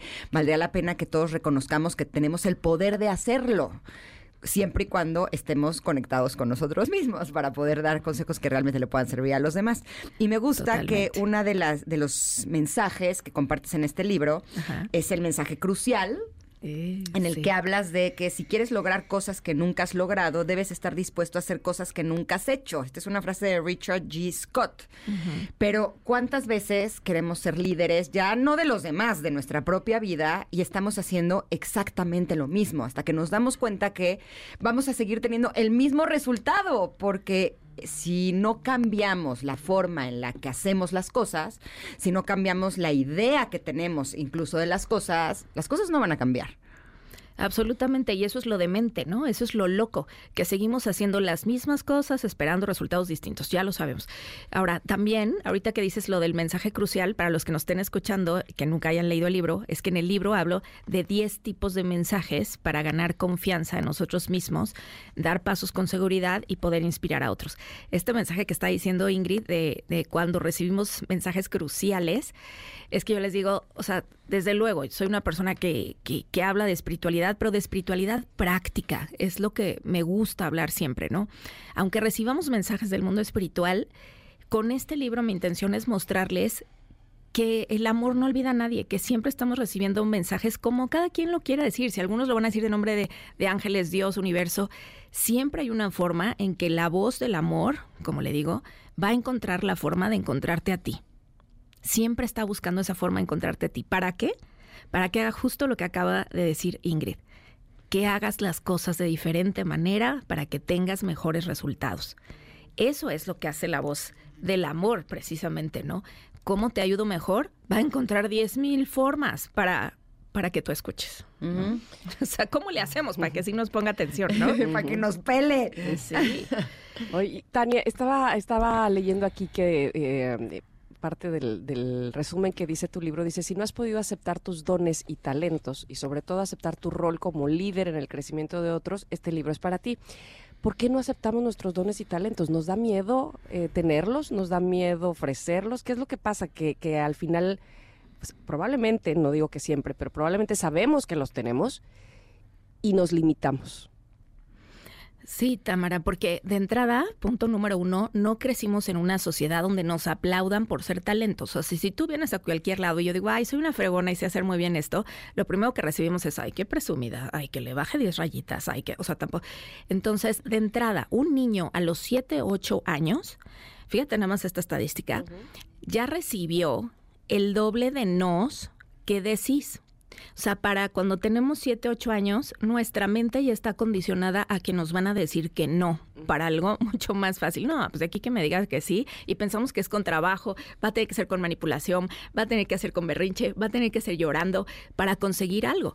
En vez de eso, por eso para mí este libro, escribirlo, me siento muy satisfecha porque de entrada es decirte, honra tus talentos y tus dones. O sea, venimos aquí a ofrecerlos. Está bien que te paguen por ellos, que es uno de los errores principales. Hay una parte del libro que les pongo, que uno de los principales errores que veo en las personas y que sobre todo nos gusta el mundo de lo espiritual, es hacer menos nuestro éxito. Es hacer menos nuestro éxito. No nos lo tomamos en serio, eh, lo que cada quien le llame ser exitoso, pero el, número uno va a empezar, claro, por empezar a reconocer nuestros talentos, nuestros dones, y por más rara que te veas con esos dones, que miren que yo se los puedo decir, tienes que darte permiso primero tú de, de saber, de tener la claridad ¿qué me hace sentir exitoso en mi vida? Si eso no lo tienes claro tú, ningún locutor te lo va a decir, ningún, nadie te va a dar permiso de ser exitoso. Eso vienes, lo decides tú y luego construyes una vida exitosa. Y te enfocas en lo que eres exitoso, no en lo que no te ha salido. Porque si no, te sientes el más grande perdedor, ¿no? Y creo que a veces hacemos eso. Podemos tener éxito en muchas áreas de nuestra vida, pero si en una no estamos teniendo éxito, entonces, ay, no, muy mal. O sea, me está yendo muy, mal. Mi vida pésimo, yo lo hago muy mal, ¿no? Y, no es así. A lo mejor hay muchas otras cosas que sí estamos haciendo, muchas cosas que nos eh, dan eh, muchas alegrías. A lo mejor hay cosas que podrían hacernos que nos sintamos agradables agradecidos, ¿no? Por la vida que tenemos. Pero si nuestro foco está puesto en ese frijol en el arroz, ¿no? En lo único que no tenemos, en lo único que no me ha salido, en la persona, en el lugar, en la situación que me desagrada, pues eso puede estar contaminando no solamente nuestra, nuestra vida, sino también nuestra mente. Y podríamos entrar en un círculo vicioso. Tenemos que ir a un corte, pero justo es a donde quiero eh, llegar en el, en el próximo bloque, porque el mensaje fuera del tiempo dice, cuando abrimos nuestra mente a la posibilidad de mensajes fuera del tiempo, nos permitimos recibir la guía necesaria para sanar nuestras heridas más profundas. ¿Cómo hacemos esa, esa apertura? ¿Cómo podemos recibir cosas de nuestra mente que sí nos sirvan y no toda esta basura que generalmente nos está arrojando? Regresamos con Tania Caram, somos Ingrid y Tamara y estamos aquí en el 102.5. Es momento de una pausa.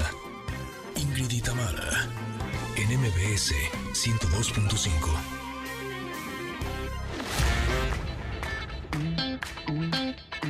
Ingrid Tamara, NMBS 102.5. Continuamos. Pues sí, Julieta Venegas también está de estreno. Esto se llama Dame una oportunidad.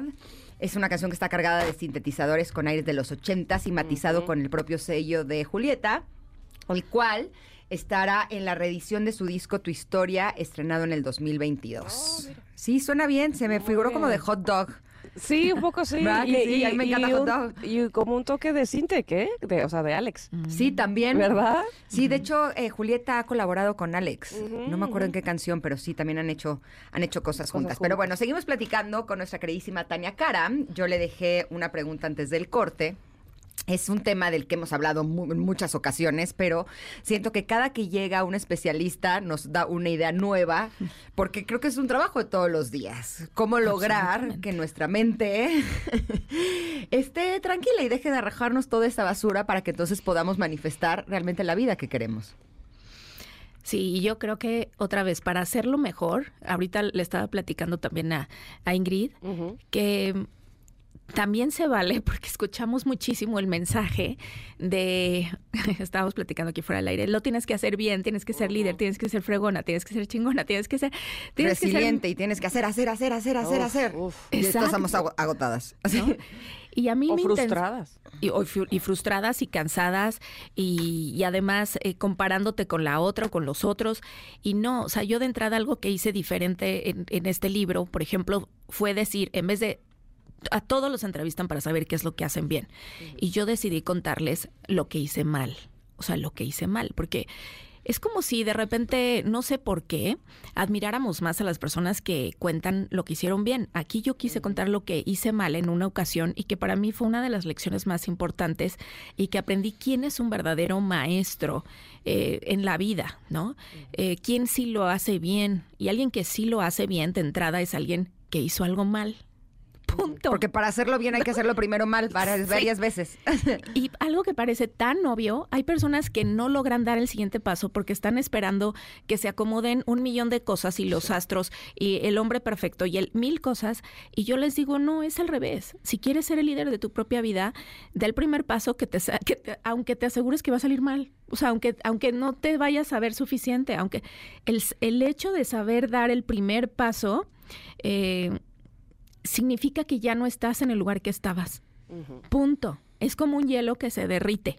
O sea, para que un hielo empiece a derretirse, un cubo de hielo, tienes que ir subiendo, va subiendo la temperatura y va subiendo un grado a la vez. No, no, o sea, va subiendo un grado a la vez y hasta que llega a X cantidad de grados es cuando empieza a derretirse. Y cualquiera diría, ah, entonces el bueno es a los 32 grados. No, el bueno no es a los 32 grados. El bueno fue que subí, hubo un grado anterior y anterior y anterior que sumaron para que por fin vieras un resultado. Entonces hay veces que voy a necesitar dar el primer paso y que esté mal. Y la otra, yo les hablo muchísimo en la confianza. ¿De qué tipo de líder estoy hablando? De un líder clariconectado consigo mismo. Tú puedes ser alguien que lidere a muchos y puedes ser un Hitler que no está conectado con... La pregunta es con qué estás conectado, por qué estás haciendo lo que estás haciendo. Yo he entrevistado a muchísimas personas y me dicen, bueno, pues yo soy millonario, soy billionario, lo que sea. Y, o me dicen, es que yo quiero hacer 100 mil pesos. Y les digo, ¿para qué? ¿Para qué? O sea, ¿cuál es el porqué de que quieras tener 100 mil pesos? ¿O para qué quieres eh, ser un atleta alto rendimiento? ¿Para qué? Y si no está conectado con quien tú eres, con tu misión de vida, con lo que tú puedes inspirar a otros, va a ser una meta hueca, vas a ser un líder hueco, porque lo que vas a querer es el reconocimiento, pero nunca te va a satisfacer. Y se los digo porque, miren, también he tenido la fortuna de ayudar a, a estar en ese lugar antes de que muchas personas mueran, hasta eso he tenido la bendición. Y yo nunca he escuchado a una persona, esto me ha llamado mucho la atención, nunca, que cuando estuviera a punto de, de morir me dijera, ¿por qué no hice un dólar más? O sea, ¿cómo no hice un ¿Por dólar qué no más? hice más dinero? Sí, o sea, un dólar más y ya hubiera mo- podido morir en paz. No, todos me hablan de sus relaciones, de, del impacto que tuvieron en la vida de otros, o sea, de lo que le van a dejar a sus hijos, de lloran por no haber sabido dar como más amor, lloran por lo que no hicieron con su vida, por querer agradar a otros. Entonces, vaya, este, este libro, yo lo, lo que les quiero decir, Líder Claro y Conectado, para mí es el resumen de lo que ha sido mi evolución. Y otra vez, yo siempre les digo, no hay evolución o no hay éxito sin verdad. Y tú tienes que saber escuchar esa verdad interior, qué es lo que te está diciendo para esta etapa de tu vida. Porque no es lo mismo la verdad para esta etapa de tu vida que para la persona que eras a lo mejor hace un año. Y si no le haces caso a esa congruencia, te va a quemar por dentro, porque entonces vas a empezar a vivir eh, en automático o porque este es tu trabajo o porque así eh, son mis circunstancias y yo les quiero decir, no, tú puedes cambiar tus circunstancias, pero ¿cómo? Primero, clariconéctate contigo, o sea, conéctate con claridad con quién soy, ¿no? Y, y, por eso es que ahí les doy este 10 herramientas, 10 tipos de mensajes que les pueda servir para para ser congruentes. Esta semana, este, eh, yo, creo que Ingrid y yo lo tenemos muy claro que, que nada es, eh, evidentemente nada es coincidencia. Esta semana ha habido muchos mensajes que, o al menos así los he tomado yo, quiere decir que estoy conectando con eso, con diferentes eh, colaboradores y entrevistados que hemos tenido que me hacen o que me repiten cosas como no se puede ir del cero al, 100, de, de, no ser nada a ser perfecto. Eh, de, o sea, sin pasar por el camino, justo lo que estás hablando hace, hace un momento. Y entonces me hace recordar a Ángela Álvarez que el año pasado esta cantautora cubana de 95 años ganó un Grammy por su álbum debut, por favor. Sí, sí, sí, qué maravilla. Entonces, qué inspiradora es esa historia. Bueno, por favor, entonces eh, de canciones que ella hizo toda su vida y que no se atrevía a sacar porque además las circunstancias, su esposo no la dejaba, su papá antes que su esposo tampoco quería que fuera artista. Caramba, tiene 95 años y dijo, es mi momento. O sea, puedo ser un líder, ¿no? Este, porque uno, obviamente me súper incluyo y me pongo en primer lugar, tiras la toalla porque justo piensas que tenías que llegar al 100, como dices tú, esta presión de por qué no soy, por qué no estoy haciendo, por qué no hice. No, es que además el tiempo está ahí para ti. Entonces, no, no, no es de, como no lo hice y ya tengo 46, adiós, nunca más lo intentaré porque quiere decir que hay 87 millones de personas adelante de mí que ya lo hicieron y sí lo lograron y ya, ya a mí, ya qué, ¿no? Evidentemente muchos, Exacto, ¿no? Entonces, como que esta semana ha sido reforzar y reforzar, personalmente lo digo, que así me ha llegado este mensaje de no tienes que ir de cero a cien, de, la nada a la perfección en dos pasos. este, hay que tomarlo muy en cuenta y este libro sin duda alguna creo, Tania, que nos lo confirma y, es una maravilla que hayas estado con nosotros este día para hacernoslo notar así, recordarlo además así. Oye, pero además no solamente trae el libro nuevo bajo el brazo, sino que lo va a presentar y va a dar un curso increíble. Cuéntales. Cuéntoles que el viernes, bueno, 3, 4 y 5 de noviembre, viernes, sábado y domingo, va a ser la presentación oficial del libro, pero además decidí dar un taller, o sea, el viernes de 4 a 7 y sábado y domingo todo el día. ¿Por qué? Porque yo creo que necesitamos mucha ayuda para conectarnos, ¿no? Desde conectarnos con nuestro interior. Yo siempre hablo en tres áreas, como si fuera un triángulo.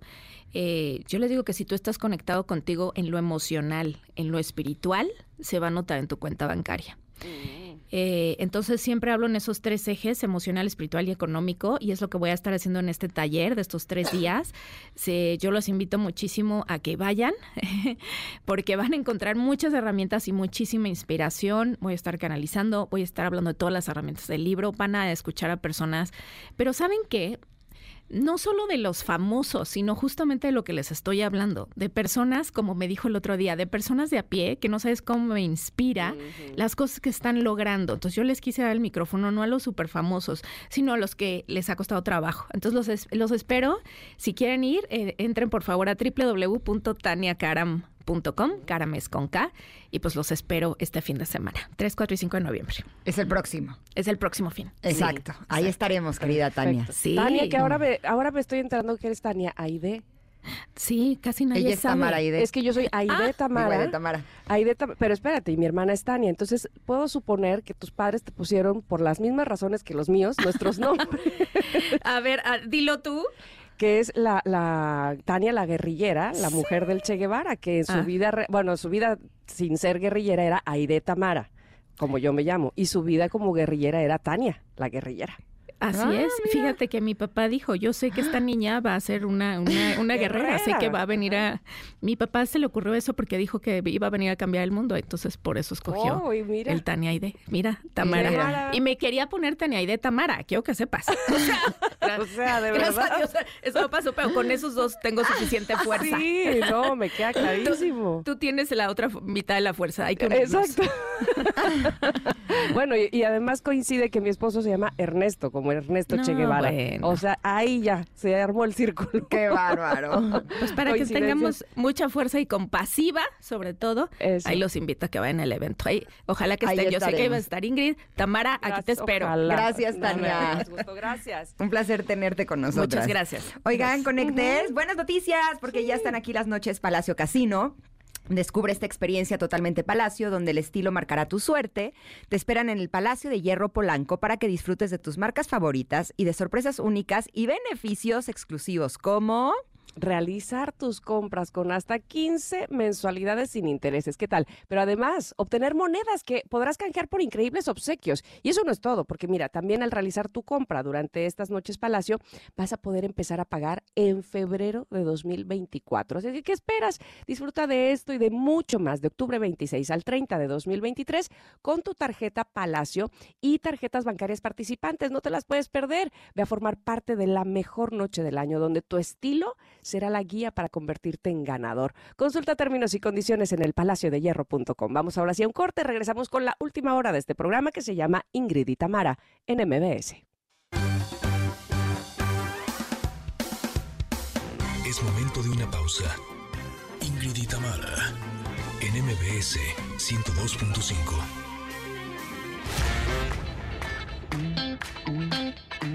Ingrid y Tamara en MBS 102.5. Continuamos.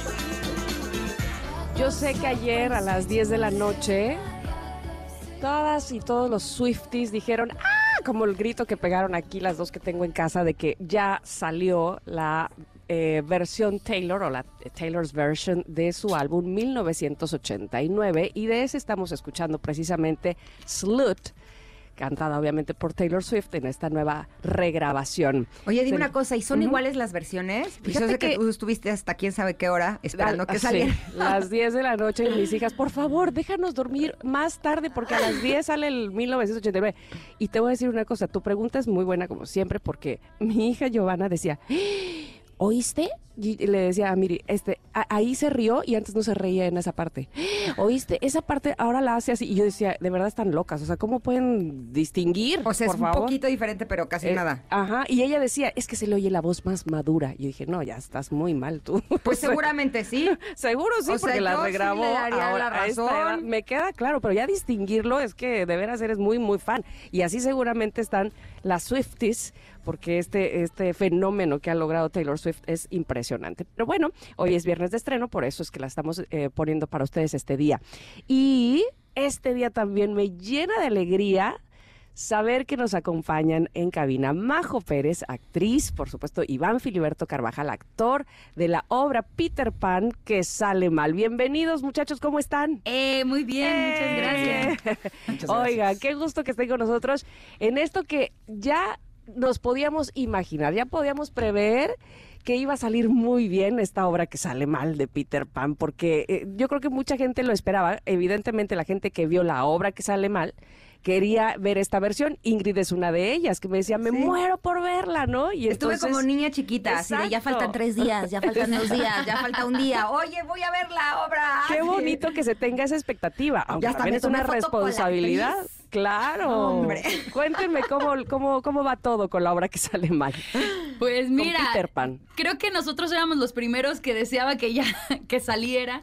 Justo es una obra que venimos esperando desde 2020. Somos, pues, eh, de la compañía de la obra que sale mal, que estuvo cinco años en cartelera, y nos habían prometido Peter Pan que sale mal desde 2020, y pues, no, pandemia, Salía mal, pero muchas mal en gracias. serio. Y ahora que vino, la verdad es que montamos esta obra en seis semanas y éramos los primeros que queríamos que sí saliera, por favor, porque técnicamente es mucho más compleja que la obra que sale mal. Entonces, pues fueron unos ensayos técnicos eternos eh, y bueno, ¿qué, qué nos puede contar Iván, que es el que ahí anda por los aires? No, fue, ha sido increíble. La verdad que ha sido dificilísimo el proceso. Pero como decía Majo, lo bonito es que ya llevamos cinco años trabajando juntos y eso hizo que este proceso que fue totalmente diferente al de la obra que sale mal, nos diera la confianza de, de llegar a poder presentarla, porque sí fue, es que técnicamente tú la viste, es precisa y pasan muchísimas cosas todo el tiempo y hay gente volando, este... Hay giratorio, hay, vuelos, hay cambios de vestuario así, em, frieguísima, eh, hay pirotecnia, hay, bueno, o sea, hay, muchas cosas. Sí, es, este, es la obra que sale mal a la décima potencia. Exacto, pero además es curioso porque la obra que sale mal tiene que salir bien mal. Sí, sí ¿no? O sea, no es que salga mal de chiripa, sino que todos los accidentes están ensayados. Sí, es un caos súper organizado. Exactamente, exacto. O sea, todo tiene una razón de ser, así de hacia dónde dónde va y me imagino que el montar eso debe de ser sumamente complejo porque además ahora también cantan. Y la, la, escena final, que es una escena un poco larga que está en el giratorio, es, o sea, todo tiene que estar cronometrado. Me imagino que montar una escena así debe de haber sido sumamente complejo. Sí, pues la pasamos millones de veces. Eh, había muchas veces que no podíamos correrlo completo porque algo en verdad salía mal de, lo técnico, ¿no? Y justo esta es una obra que si no hay giratorio, que si no hay vuelos y que si no hay una cosa que, eh, en el barco, no puede suceder la obra. Entonces, pues así estaban los ensayos loquísimos. Eso me llama mucho la atención porque... Eh, pues sabemos de alguna manera que cuando una obra se, se pasa en ensayos o cuando, incluso cuando ya se estrena y hay funciones, uno como actor resuelve, ¿no? Cuando algo pasa mal. Pero qué complejo resolver lo que no salió mal. o sea, no, no, se puede resolver lo que no salió mal, que tenía que salir mal. tenemos una parte, ¿no? Como una parte B. En caso de que no suceda ah, Claro, o sea, ah, exacto. Pero muchas veces lo hemos descubierto en el momento. Era como, ay, no pensé que esto iba a salir mal de verdad. Entonces, después vienen las ideas después de, ay, hubiera hecho tal cosa. Lo hubiéramos resuelto de, de, tal, de tal manera. Pero sí, se, es una obra que es milimétrica. ¿eh? Tienes que estar en posición exacta porque sí te puedes hacer daño de verdad, ¿no? Como nos pasó algunas veces en la hora que sale mal, cositas que se salieron un poquito del margen entonces ah, podías hacerte daño, podías ocasionarle algo a, un ah, compañero. Entonces tienes que estar muy concentrado realmente todo el tiempo para que las cosas salgan mal, pero bien hechas. Y sí, justo eso, o sea, sí hay margen de error de, en caso de que no salga tal pirotecnia, bueno, ustedes continúan, o si algo no se cae, continúan de este lado. Pero sí, vuelos, giratorio y barco, si no funciona, se tiene que parar la, la obra porque no hay, manera de no hay manera de hacer Peter Pan que sale bien.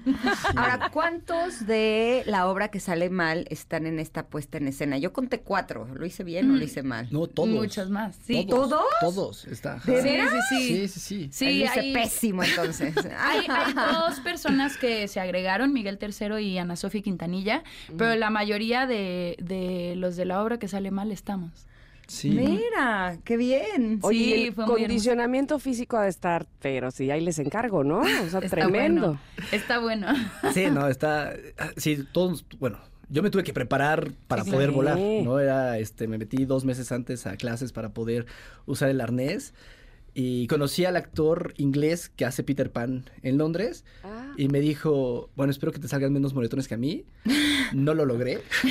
no, lo logré. Dije, oye, qué cantidad de golpes te puedes dar. Y, y cómo el arnés, el cuerpo se empieza a acostumbrar a usar este aparato pero al principio era de ponértelo otra vez y decir, es que ya me está doliendo, nada más de ponérmelo siento... Vi alguna vez una historia que subió Iván de que hielito en la ingle. de plano. Después de ensayo, sí, perdóname que te ventane.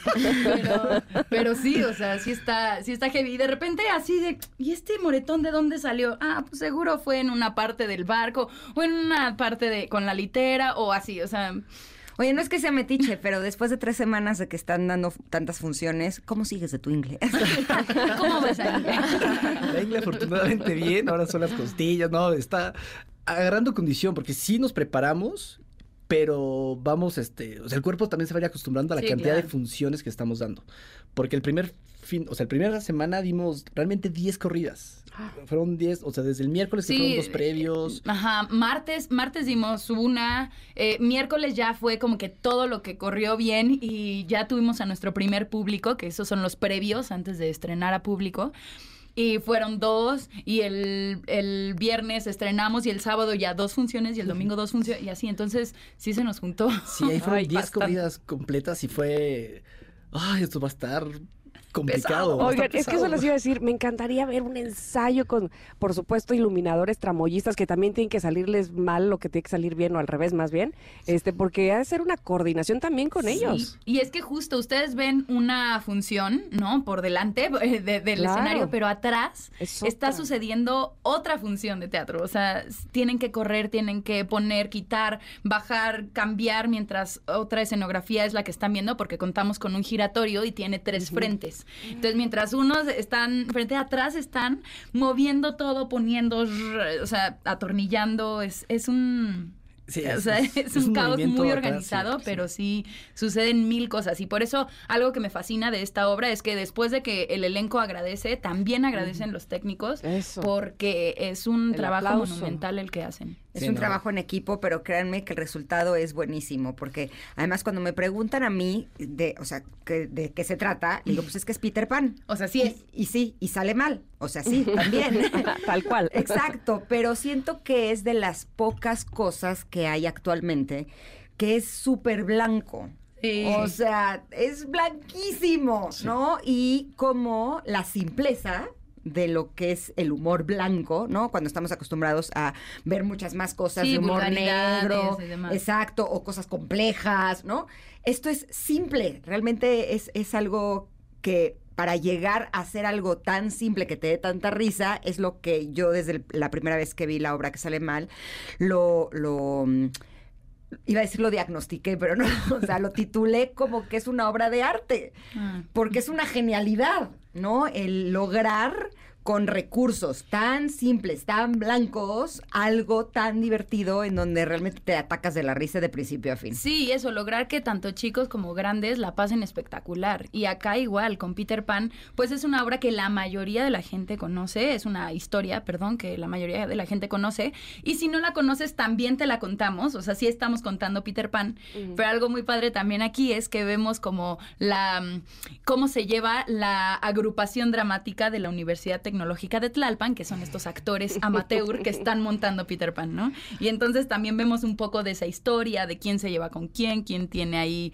como chanchullillos, ¿no? O, o- o a quién le avientan mala onda, en fin. Y finalmente, creo que algo que me gusta mucho, a pesar de que todo sale mal y todo se derrumba, es como mostrar qué en, en realidad qué es lo heroico y quién es el héroe en, al final, ¿no? O sea, lo que, no sé, como uno de los personajes, no quiero spoilear nada, pero a pesar de todo lo que piensan de él y a pesar de toda la tierra que a veces le echan, él siempre cree y al final sale victorioso, ¿no? El Entonces, guana. eso es muy bonito. También es una, es una lucecita ahí de esperanza, de- a pesar de que todo se derrumbó. Oigan, tengo dos dudas rapidísimo que no sé, igual y yo estoy inventando y ustedes me dirán.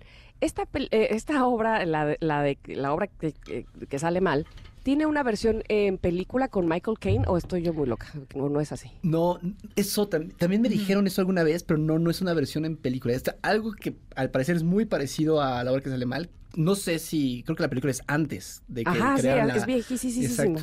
Quizá es un referente de, de Ah, los creadores basada de... a lo mejor, claro. Pero no, no es... Y mi otra pregunta es si hay otras obras eh, que salen mal, además de la de Peter Pan, por ejemplo, o sea, otras historias. Sí, bueno, Mischief Comedy tiene ahí como una serie, saga, no sé cómo se diga, pero tiene el Ghost Grown Show y Ghost Grown Magic, o no Ajá, sé sí, qué tanto. la o sea, magia que sale mal. La es- obra que sale vale, mal, vale, vale, vale. eh, Play That Ghost Grown, Peter Pan, Ghost Grown, y tiene ahí como, pues sí, hay una serie, por así decirlo.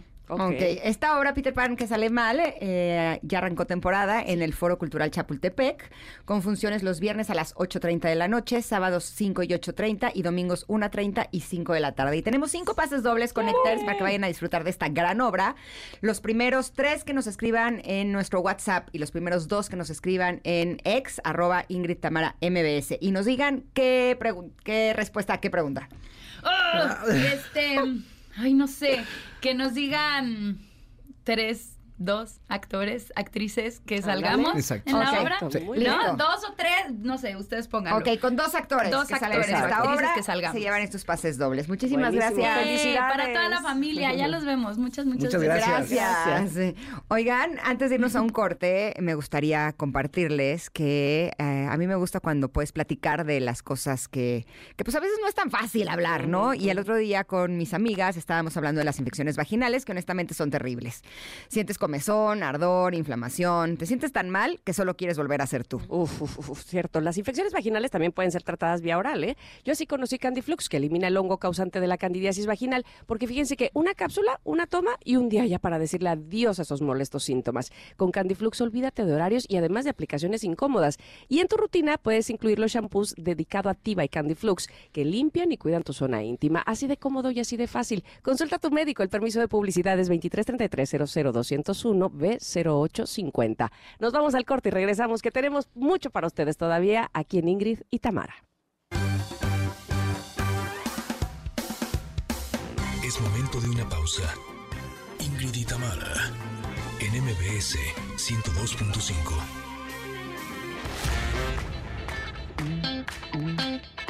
Ingrid y Tamara, en MBS 102.5.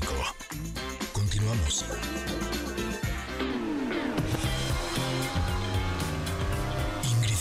Al volante con José Ramón Zavala. Sí te perdonamos, José Ra. Está bien. Ya sé. Solo porque es nos lo horrible, pides así cantando. Es horrible, pero hay que aceptarlo. Ni modo, así es la vida. Bienvenido, José Ra. ¿Cómo estás? Qué gusto nos da escucharte. Bien, ¿cómo están? No, hombre, mucho gusto. de y este fin de semana soy más guapo aún. ¿Por qué? ¿Porque está la Fórmula 1? Pues porque estoy, estoy en la Fórmula 1, es lo más popular que hay hoy en México, está muy cañón. ¿Estás in the place to be? ¿Qué va a pasar? Sí. Dinos, por favor. No, pues miren, no sé si ahí alcancen a escuchar, pero ya empezó la práctica 1 eh, aquí en el autódromo, ya se empiezan a oír los monoplazas, justo en este momento acaban de arrancar, está ahí Fernando Alonso eh, haciendo sus primeros recorridos, yo llegué ya muy temprano esta mañana y la verdad es que está muy emocionante porque hay una euforia de Fórmula 1 en este país y en esta ciudad que realmente vale la pena. La neta es que tuve la oportunidad de estar antier con Checo Pérez eh, platicando y en una fiesta de un famoso tequila que han tenido actividades los pilotos rompiendo piñatas. Eh, ahorita, ahorita me agarraron el pajarito aquí afuera porque ahí de esto, no, no, no sean mal pensadas, no, él les No, el tú, de eso pides tu limosna, pero ya dinos la verdad, ¿qué pajarito? No, el pajarito no el mío. Perdón, me, me equivoqué, no mi pajarito, sino el, ya saben el pajarito que saca los papelitos, Ajá, ah, la gurrumina.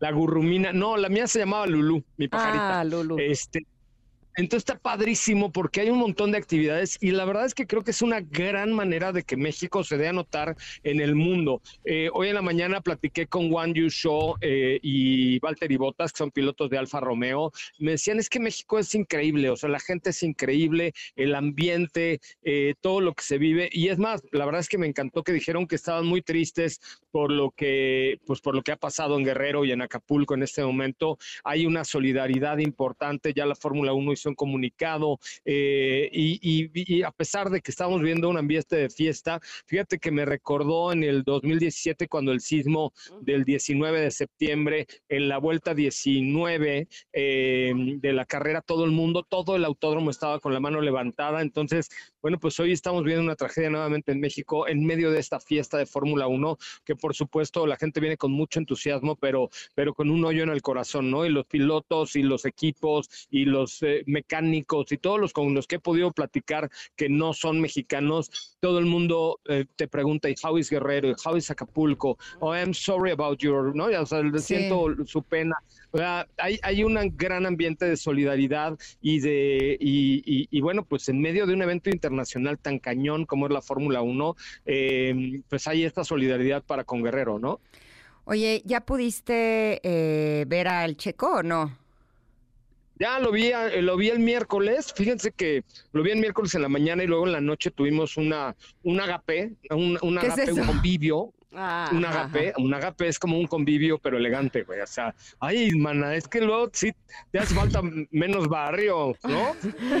Ni sabía que existía ah, esa palabra, nunca la había escuchado. Luego eres muy barrio, mija. Es, o sea, imagínate que te digo, Ingrid, vamos a un agape. Y va a ser, ¿y caso acá, mana? No. Mis hijos me dicen que lo que me falta es barrio, fíjate, lo que es la vida. No, yo creo que te, sobra barrio, mija. Pero este, pero tuve un agape Depende de qué barrio. Exacto. Eh, claro, hay de barrios a barrios, ¿no? Bueno, pues tuve un agape con un agape con el checo el miércoles en la noche eh, de una reconocida marca de tequilas que lo, que lo apoya. Y la verdad es que lo vi muy contento, muy entusiasmado, muy tranquilo, diferente que la semana pasada. La semana pasada estuve en Austin, el Gran Premio, también lo transmitimos desde allá. Y, y, vi a Checo como muy angustiado, ya sabes, como cuando, como cuando estás mal con tu novia o con tu esposa o con tu esposo, así que traes el hoyito en la panza, así lo vi. Y ahorita no, ahorita ya lo vimos aquí en la mañana, llegó contento, llegó en casa, llegó la gente súper entregada y él, la verdad es que aquí creo que se siente muy cómodo. Eh, vamos a ver qué, qué, cómo le va este fin de semana. Por supuesto, tiene, tiene coche, tiene todo, tiene que mantener el segundo lugar. Esa es una parte súper importante que logre mantener el segundo lugar, pero sobre todo, pues que, que, que la gente lo siga apoyando como siempre, una entrega total. Eh, fíjate que la semana pasada en Austin, la, cuando ganó Max Verstappen, la gente en el podio, cuando estaba Verstappen arriba, gritaba, Checo, Checo, o sea, y el pobre, digo, Checo quedó al final en cuarto lugar después de un de otro tema, pero no subió al podio y la gente gritaba Checo, Checo, ¿sabes? O sea, aquí en América sí Checo es de lo más popular. Ahorita subí un video a mi cuenta de arroba soy Ramón en Instagram, donde disfrazan al Checo de Chapulín Colorado. ¡Qué cosa! vale. Pues es que sí, son dos de las de las de los personajes y de las figuras eh, reconocidas internacionalmente de nuestro país, ¿no? Cada quien en su área son los, o sea, sí creo que como humorista el Chavo y Eugenio Derbez han sido nuestros dos de los más grandes, ¿no? Y pues de piloto ahí sí está Checo solito. Sí, bueno, los hermanos Rodríguez hace muchos años cuando Tamara era una niña, pero lo, lo, recordarás seguramente. Sí, pero, tú me llevabas, ¿te acuerdas? Yo te he llevado de la mano al autódromo, exacto. Aquí precisamente se llama el, hermano Rodríguez por ello. Tú y yo venimos a la inauguración.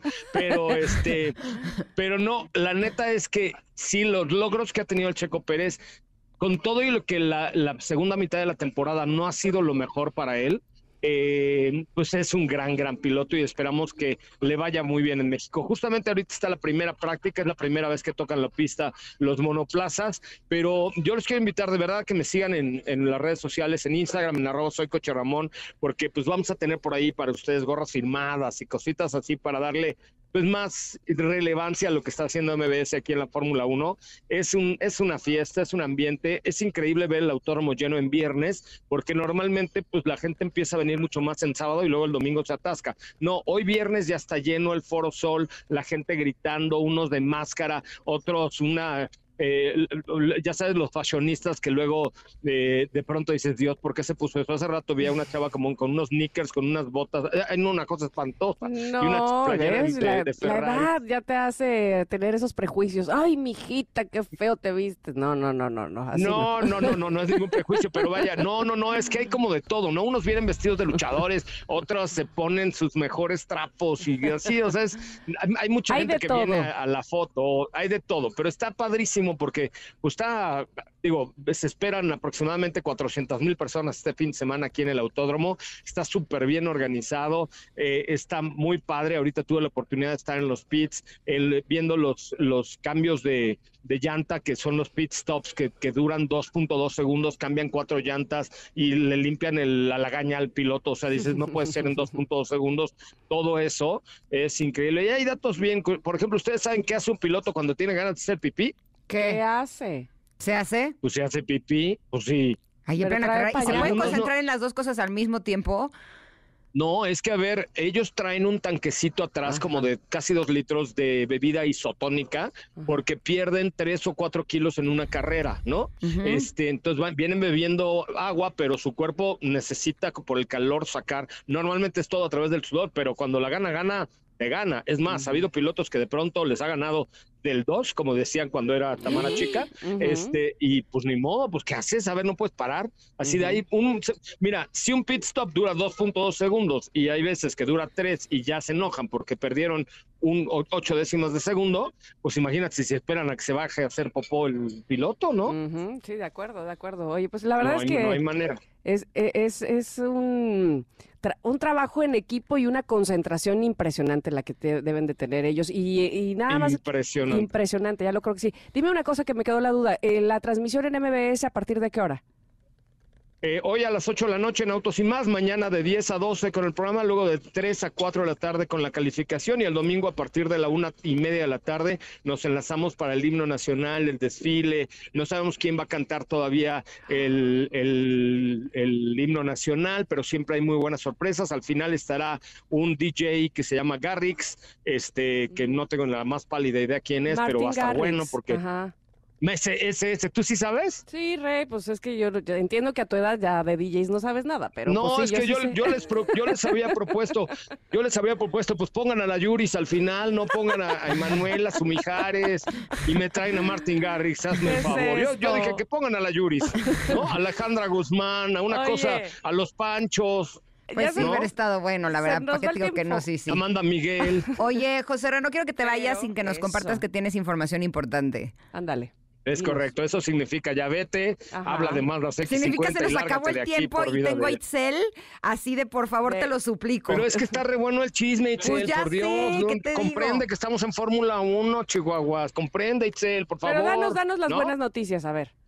Les doy las buenas noticias. Mazda CX50 ya está en México y la verdad es que está brutal. Una camioneta más robusta, más es un SUV como hasta para salir del camino, tiene un modo off-road y el diseño, la calidad y lo pues todo lo que significa eh, Mazda, que por supuesto es eh, una marca de mucho renombre, de mucho respaldo y sobre todo de, vehículos muy, muy padres. Oiga, los invito de verdad a que me sigan en, las redes sociales, a todos los connectors, que me manden un mensaje a mi cuenta de arroba soy Coche porque si consigo una gorra firmada por alguno de los pilotos, a un connector se la voy a regalar. ¡Ay, qué maravilla! ¡Qué maravilla! Eso está súper bien. Perfecto, José Ramón. Muy Aunque bien. Aunque sea una gorra de chaparritas de naranjo, pero firmada por alguien. Yo, la, llevo. Oye, te tengo una pregunta importante nada más antes de que te vayas. ¿Tú sabes cuándo va a llegar a México la Mazda enchufable o no? Todavía no, yo creo que el año que entra podría llegar la plug-in hybrid de Mazda X90, pero lo está planeado más o menos por ahí entre el mes de abril, o sea, una vez que empiece el año fiscal japonés, abril, junio, por ahí. Órale. Va. Perfecto. Gracias, José Rata. Te un abrazo. Un abrazo enorme. arroba soy Coche Ramón, adiós, ahí, ahí se ven, ¿eh? Que te vaya muy padre en la transmisión. Adiós. Bye, bye. Gracias, bye, bye. Vámonos al corte, regresamos con un poquito más tenemos para ustedes, pero muy bueno, ya lo verán aquí en Ingrid y Tamara en MBS. Es momento de una pausa. Ingrid y Tamara en MBS 102.5. Tamara, NMBS 102.5. Continuamos. Ándale, pues. Ahí está Chayanne, que ayer estrenó, Chayanne dice, dice Itzel, el papá de toda Latinoamérica. bueno, pues es el chiste, ¿verdad? Eh, Chayanne ayer estrenó esta canción que se llama Necesito un segundo y está preparando nueva gira también, así es que seguramente lo tendremos también por nuestro país, ya que esta canción que está estrenando pues es como de regional mexicano, ¿no? Al menos así parece. Oigan, me da mucho gusto recibir con nosotros en cabina a Raúl Rodríguez Rodríguez, escritor y empresario filantrópico, para que nos platique sobre la iniciativa de ley para revertir el deterioro emocional de los mexicanos. Bienvenido Raúl y gran labor, ¿cómo estás? Muchas gracias Tamara, muy agradecido por este espacio Ingrid, siempre es un placer aquí escuchar y venir a esta casa MBS. Al contrario, nos da mucho, mucho gusto, sobre todo, escuchar eh, sobre lo que nos tienes que platicar el día de hoy, esta iniciativa de ley para revertir el deterioro emocional de los mexicanos. ¿Cómo surge esta, esta idea y esta iniciativa? Pues fíjate que eh, fui invitado a raíz de un libro que aquí te dejo un ejemplar con Ingrid este, para que después lo puedan eh, leer. Es un libro que habla sobre labor social que hice en reclusorios y con enfermos terminales durante ocho años con ancianos abandonados, etcétera. Y a raíz de este texto me hicieron el favor de invitarme para promover la agenda ONU aquí en, México y bueno, yo me encargo de la Meta 3 en México. Eh, soy parte de una agrupación de líderes con causa que se llama Visionarios 2030 y la intención es que arrojemos luz sobre esta problemática que ahorita fuera del aire platicábamos eh, sobre todo el oleaje emocional que se genera a raíz de todo lo que vemos en las noticias, ¿no? Porque todo se queda siempre en las cifras 22 millones de delitos, 95% de impunidad, 35 millones de mujeres que declaran haber sufrido violencia, deserción escolar, tentativas de suicidio, 130 mil divorcios al año, etcétera. Es decir, hay una descomposición muy, muy señalada en el tejido social y que se acentuó después de la pandemia y el Estado mexicano ha sido omiso en general eh, sobre este tema. Entonces, aquí la intención o el foco que queremos al convocar eh, un acercamiento con el Poder Legislativo es que se llame un punto de acuerdo o un exhorto al Ejecutivo o una iniciativa de ley o lo que se pueda avanzar de manera que esta norma 35 que ya existe eh, y que de alguna manera pretende cubrir esta circunstancia o este, esta necesidad, pues eh, contenga contenidos, eh, valga la redundancia, tenga contenidos de, de, certeros que realmente le ayuden al, al trabajador a transformar su vida emocional, no nada más, que ese es un problema adicional de la norma 35, no nada más en el ámbito de la oficina, sino viendo al ser humano, al individuo, de manera holística, en donde puedan recibir capacitación muy puntual de cosas que les puedan servir en todos, en todos, en toda su vida más allá de la oficina. Aquí el tema, eh, Ingrid Tamara, es que eh, platicábamos, sí hay empresas certificadas que apoyan en lo de la norma, pero todavía hay mucha simulación porque no hay una obligatoriedad, no hay un temario específico, entonces está sujeto a lo que cada quien interprete. Muchas empresas chiquitas, ¿no? De 15 empleados, 20, no sé, no tienen el, recurso para obtener esta asesoría de empresas externas y entonces acaba siendo letra muerta y me parece que la virtud principal que hemos encontrado en este esfuerzo es que no requieres presupuesto para esta iniciativa. Me decía un legislador el otro día muerto de la risa que cuánto cuesta tu ideota, ¿no? Porque siempre las este, iniciativas requieren presupuesto, ¿no? Y burocracia y tal, y es en donde se atoran. Esta iniciativa no requiere un solo peso, tanto que hay ya un consenso entre legisladores de varios partidos, tanto del Senado como de la Cámara de Diputados, que están sumándose a esta intención que no le pega a nadie, no es un tema partidista, no es un tema ideologizado, no es un tema que tenga que ver, por ejemplo, con esto que se politizó tanto de los psiquiátricos que desaparecieron y que si tal y cual. Esto no tiene nada que ver con esos aspectos, esto más bien es propositivo hacia futuro, de manera que la OMS, que ya creó estas habilidades para la vida, que es un temario muy, muy bonito, muy puntual, elaborado por especialistas, y otros preceptos de la Organización Internacional del Trabajo, también ya establecidos se conviertan en el temario oficial de esta norma, de manera que la gente pueda en estas capacitaciones que recibe entender acerca de eh, el autoconocimiento, la solitud, el perdón, eh, la comunicación asertiva, la sinergia, la empatía, el trabajo en equipo, etcétera, ¿no? Tengo dos eh, amigos que tienen empresas que se dedican justo a dar este servicio de la norma 035 y me compartieron que cuando han llegado a empresas y han hecho este como cuestionarios a los empleados eh, salen, eh, arrojan números que son realmente alarmantes. No solamente que el 100% de los empleados eh, sufre de estrés excesivo, ¿no? Burnout, le llaman Exacto. Sino que, por ejemplo, en una de las empresas salió que el 2% de los empleados conectan con su pareja y su familia, por ejemplo. ¿No? Que, un 98% no. Un 98% no. Uno podría pensar que eso que tiene que ver con lo laboral. Es que tiene todo que ver. Así es. Porque si en casa no se logra conectar con los hijos y con la esposa, pues entonces tampoco se logra conectar con los compañeros de trabajo y tampoco se logra conectar con el cliente y entonces no se conecta ni con ellos ni con nadie. No, hay, una serie de cifras, Ingrid, que no, no quiero este, este, abusar del tiempo, pero me quedo con una cifra que les quiero compartir. Ha crecido la necesidad o la demanda de asesoría telefónica terapéutica un 79% en un año y había crecido ya un 180 y tantos por ciento respecto al 2021. Es decir, hay una creciente demanda exponencial de trabajadores que buscan y demandan estos temas. Un 56% de los jóvenes entre 26 y 40 años están preocupados eh, por su salud mental un 79% de quienes sufran salud mental en su vida, un problema de salud mental, no van a recibir atención oportuna según las, los pronósticos de la propia autoridad. Eh, la, depresión, fíjate este dato tan dramático en la pandemia y pospandemia. La depresión aumentó 38% en los estratos pobres y solo 9% en los estratos de poder adquisitivo alto. Es decir, la pobreza es un factor determinante para la salud emocional pero nadie está haciendo nada. Entonces es un poco el ir hacia allá y decirle a la autoridad, al Ejecutivo en este caso, y el Legislativo eh, está muy eh, de la mano con el Ejecutivo en esta intención, de, que sea, digamos, a través de las autoridades del trabajo, que fueron quienes crearon la norma, que puedan eh, conciliar, ¿no? Hay organismos empresariales que están en esta postura también de sumarse a esta, a esta buena intención de dotar de contenidos eh, muy atractivos, como dices tú Ingrid, que un trabajador en su centro de trabajo reciba este servicio, esta capacitación del patrón, pero con beneficios en todo su entorno como ser humano, ¿no? Raúl, desgraciadamente, como bien decías hace un momento, el, tiempo es corto. Sin embargo, sin embargo, a nosotras nos gustaría seguir o tener esto, un seguimiento a esta iniciativa de ley para revertir el deterioro emocional de los mexicanos. Así que yo espero que sigamos en contacto contigo para saber en qué parte del proceso van.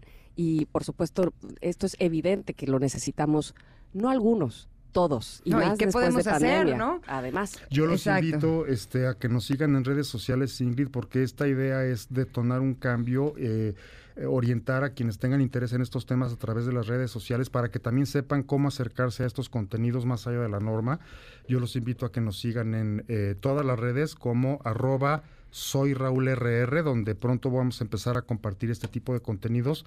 Insisto, más allá de que la norma los contemple o no, ya están disponibles estos contenidos, ¿no? Entonces, si gustan en YouTube, en Instagram, en Facebook, en Spotify, en TikTok, en todas eh, las redes nos encontrarán como Soy Raúl RR. Te agradecemos muchísimo que hayas estado con nosotros, Raúl. Gracias a ustedes. Gracias. Oigan, y para todos aquellos que les gusta el deporte, buenas noticias porque el circuito Powerade regresa a la Ciudad de México. Inscríbete a los 21K en emociondeportiva.com o en la tienda Martín más cercana. La carrera de 21 kilómetros es el próximo 12 de noviembre. Para ti que sabes la importancia de los momentos de recuperamiento físico y mental dentro del deporte, recuerda que a veces hay que parar un poco antes de ir por todo. Pausa es poder. Powerade, hidrátate diariamente. Nosotras nos despedimos de ustedes, nos despedimos de esta semana, esperándolos por supuesto el próximo lunes, agradeciendo a todo el equipo, Mario y Luis en la operación, Monsi Nayeli en las redes sociales, Mariana en los teléfonos, Itzel por supuesto en la producción. Se quedan en compañía de Manuel López San Martín con la información más relevante del día y nosotros los esperamos el próximo lunes aquí mismo de 10 de la mañana a la 1 de la tarde. Que tengan un extraordinario fin de semana, los queremos Connectors. bye. bye. Gracias por acompañarnos. Aquí te esperamos en la siguiente emisión de Ingrid y Tamara en MBS. Cuídate y sé feliz.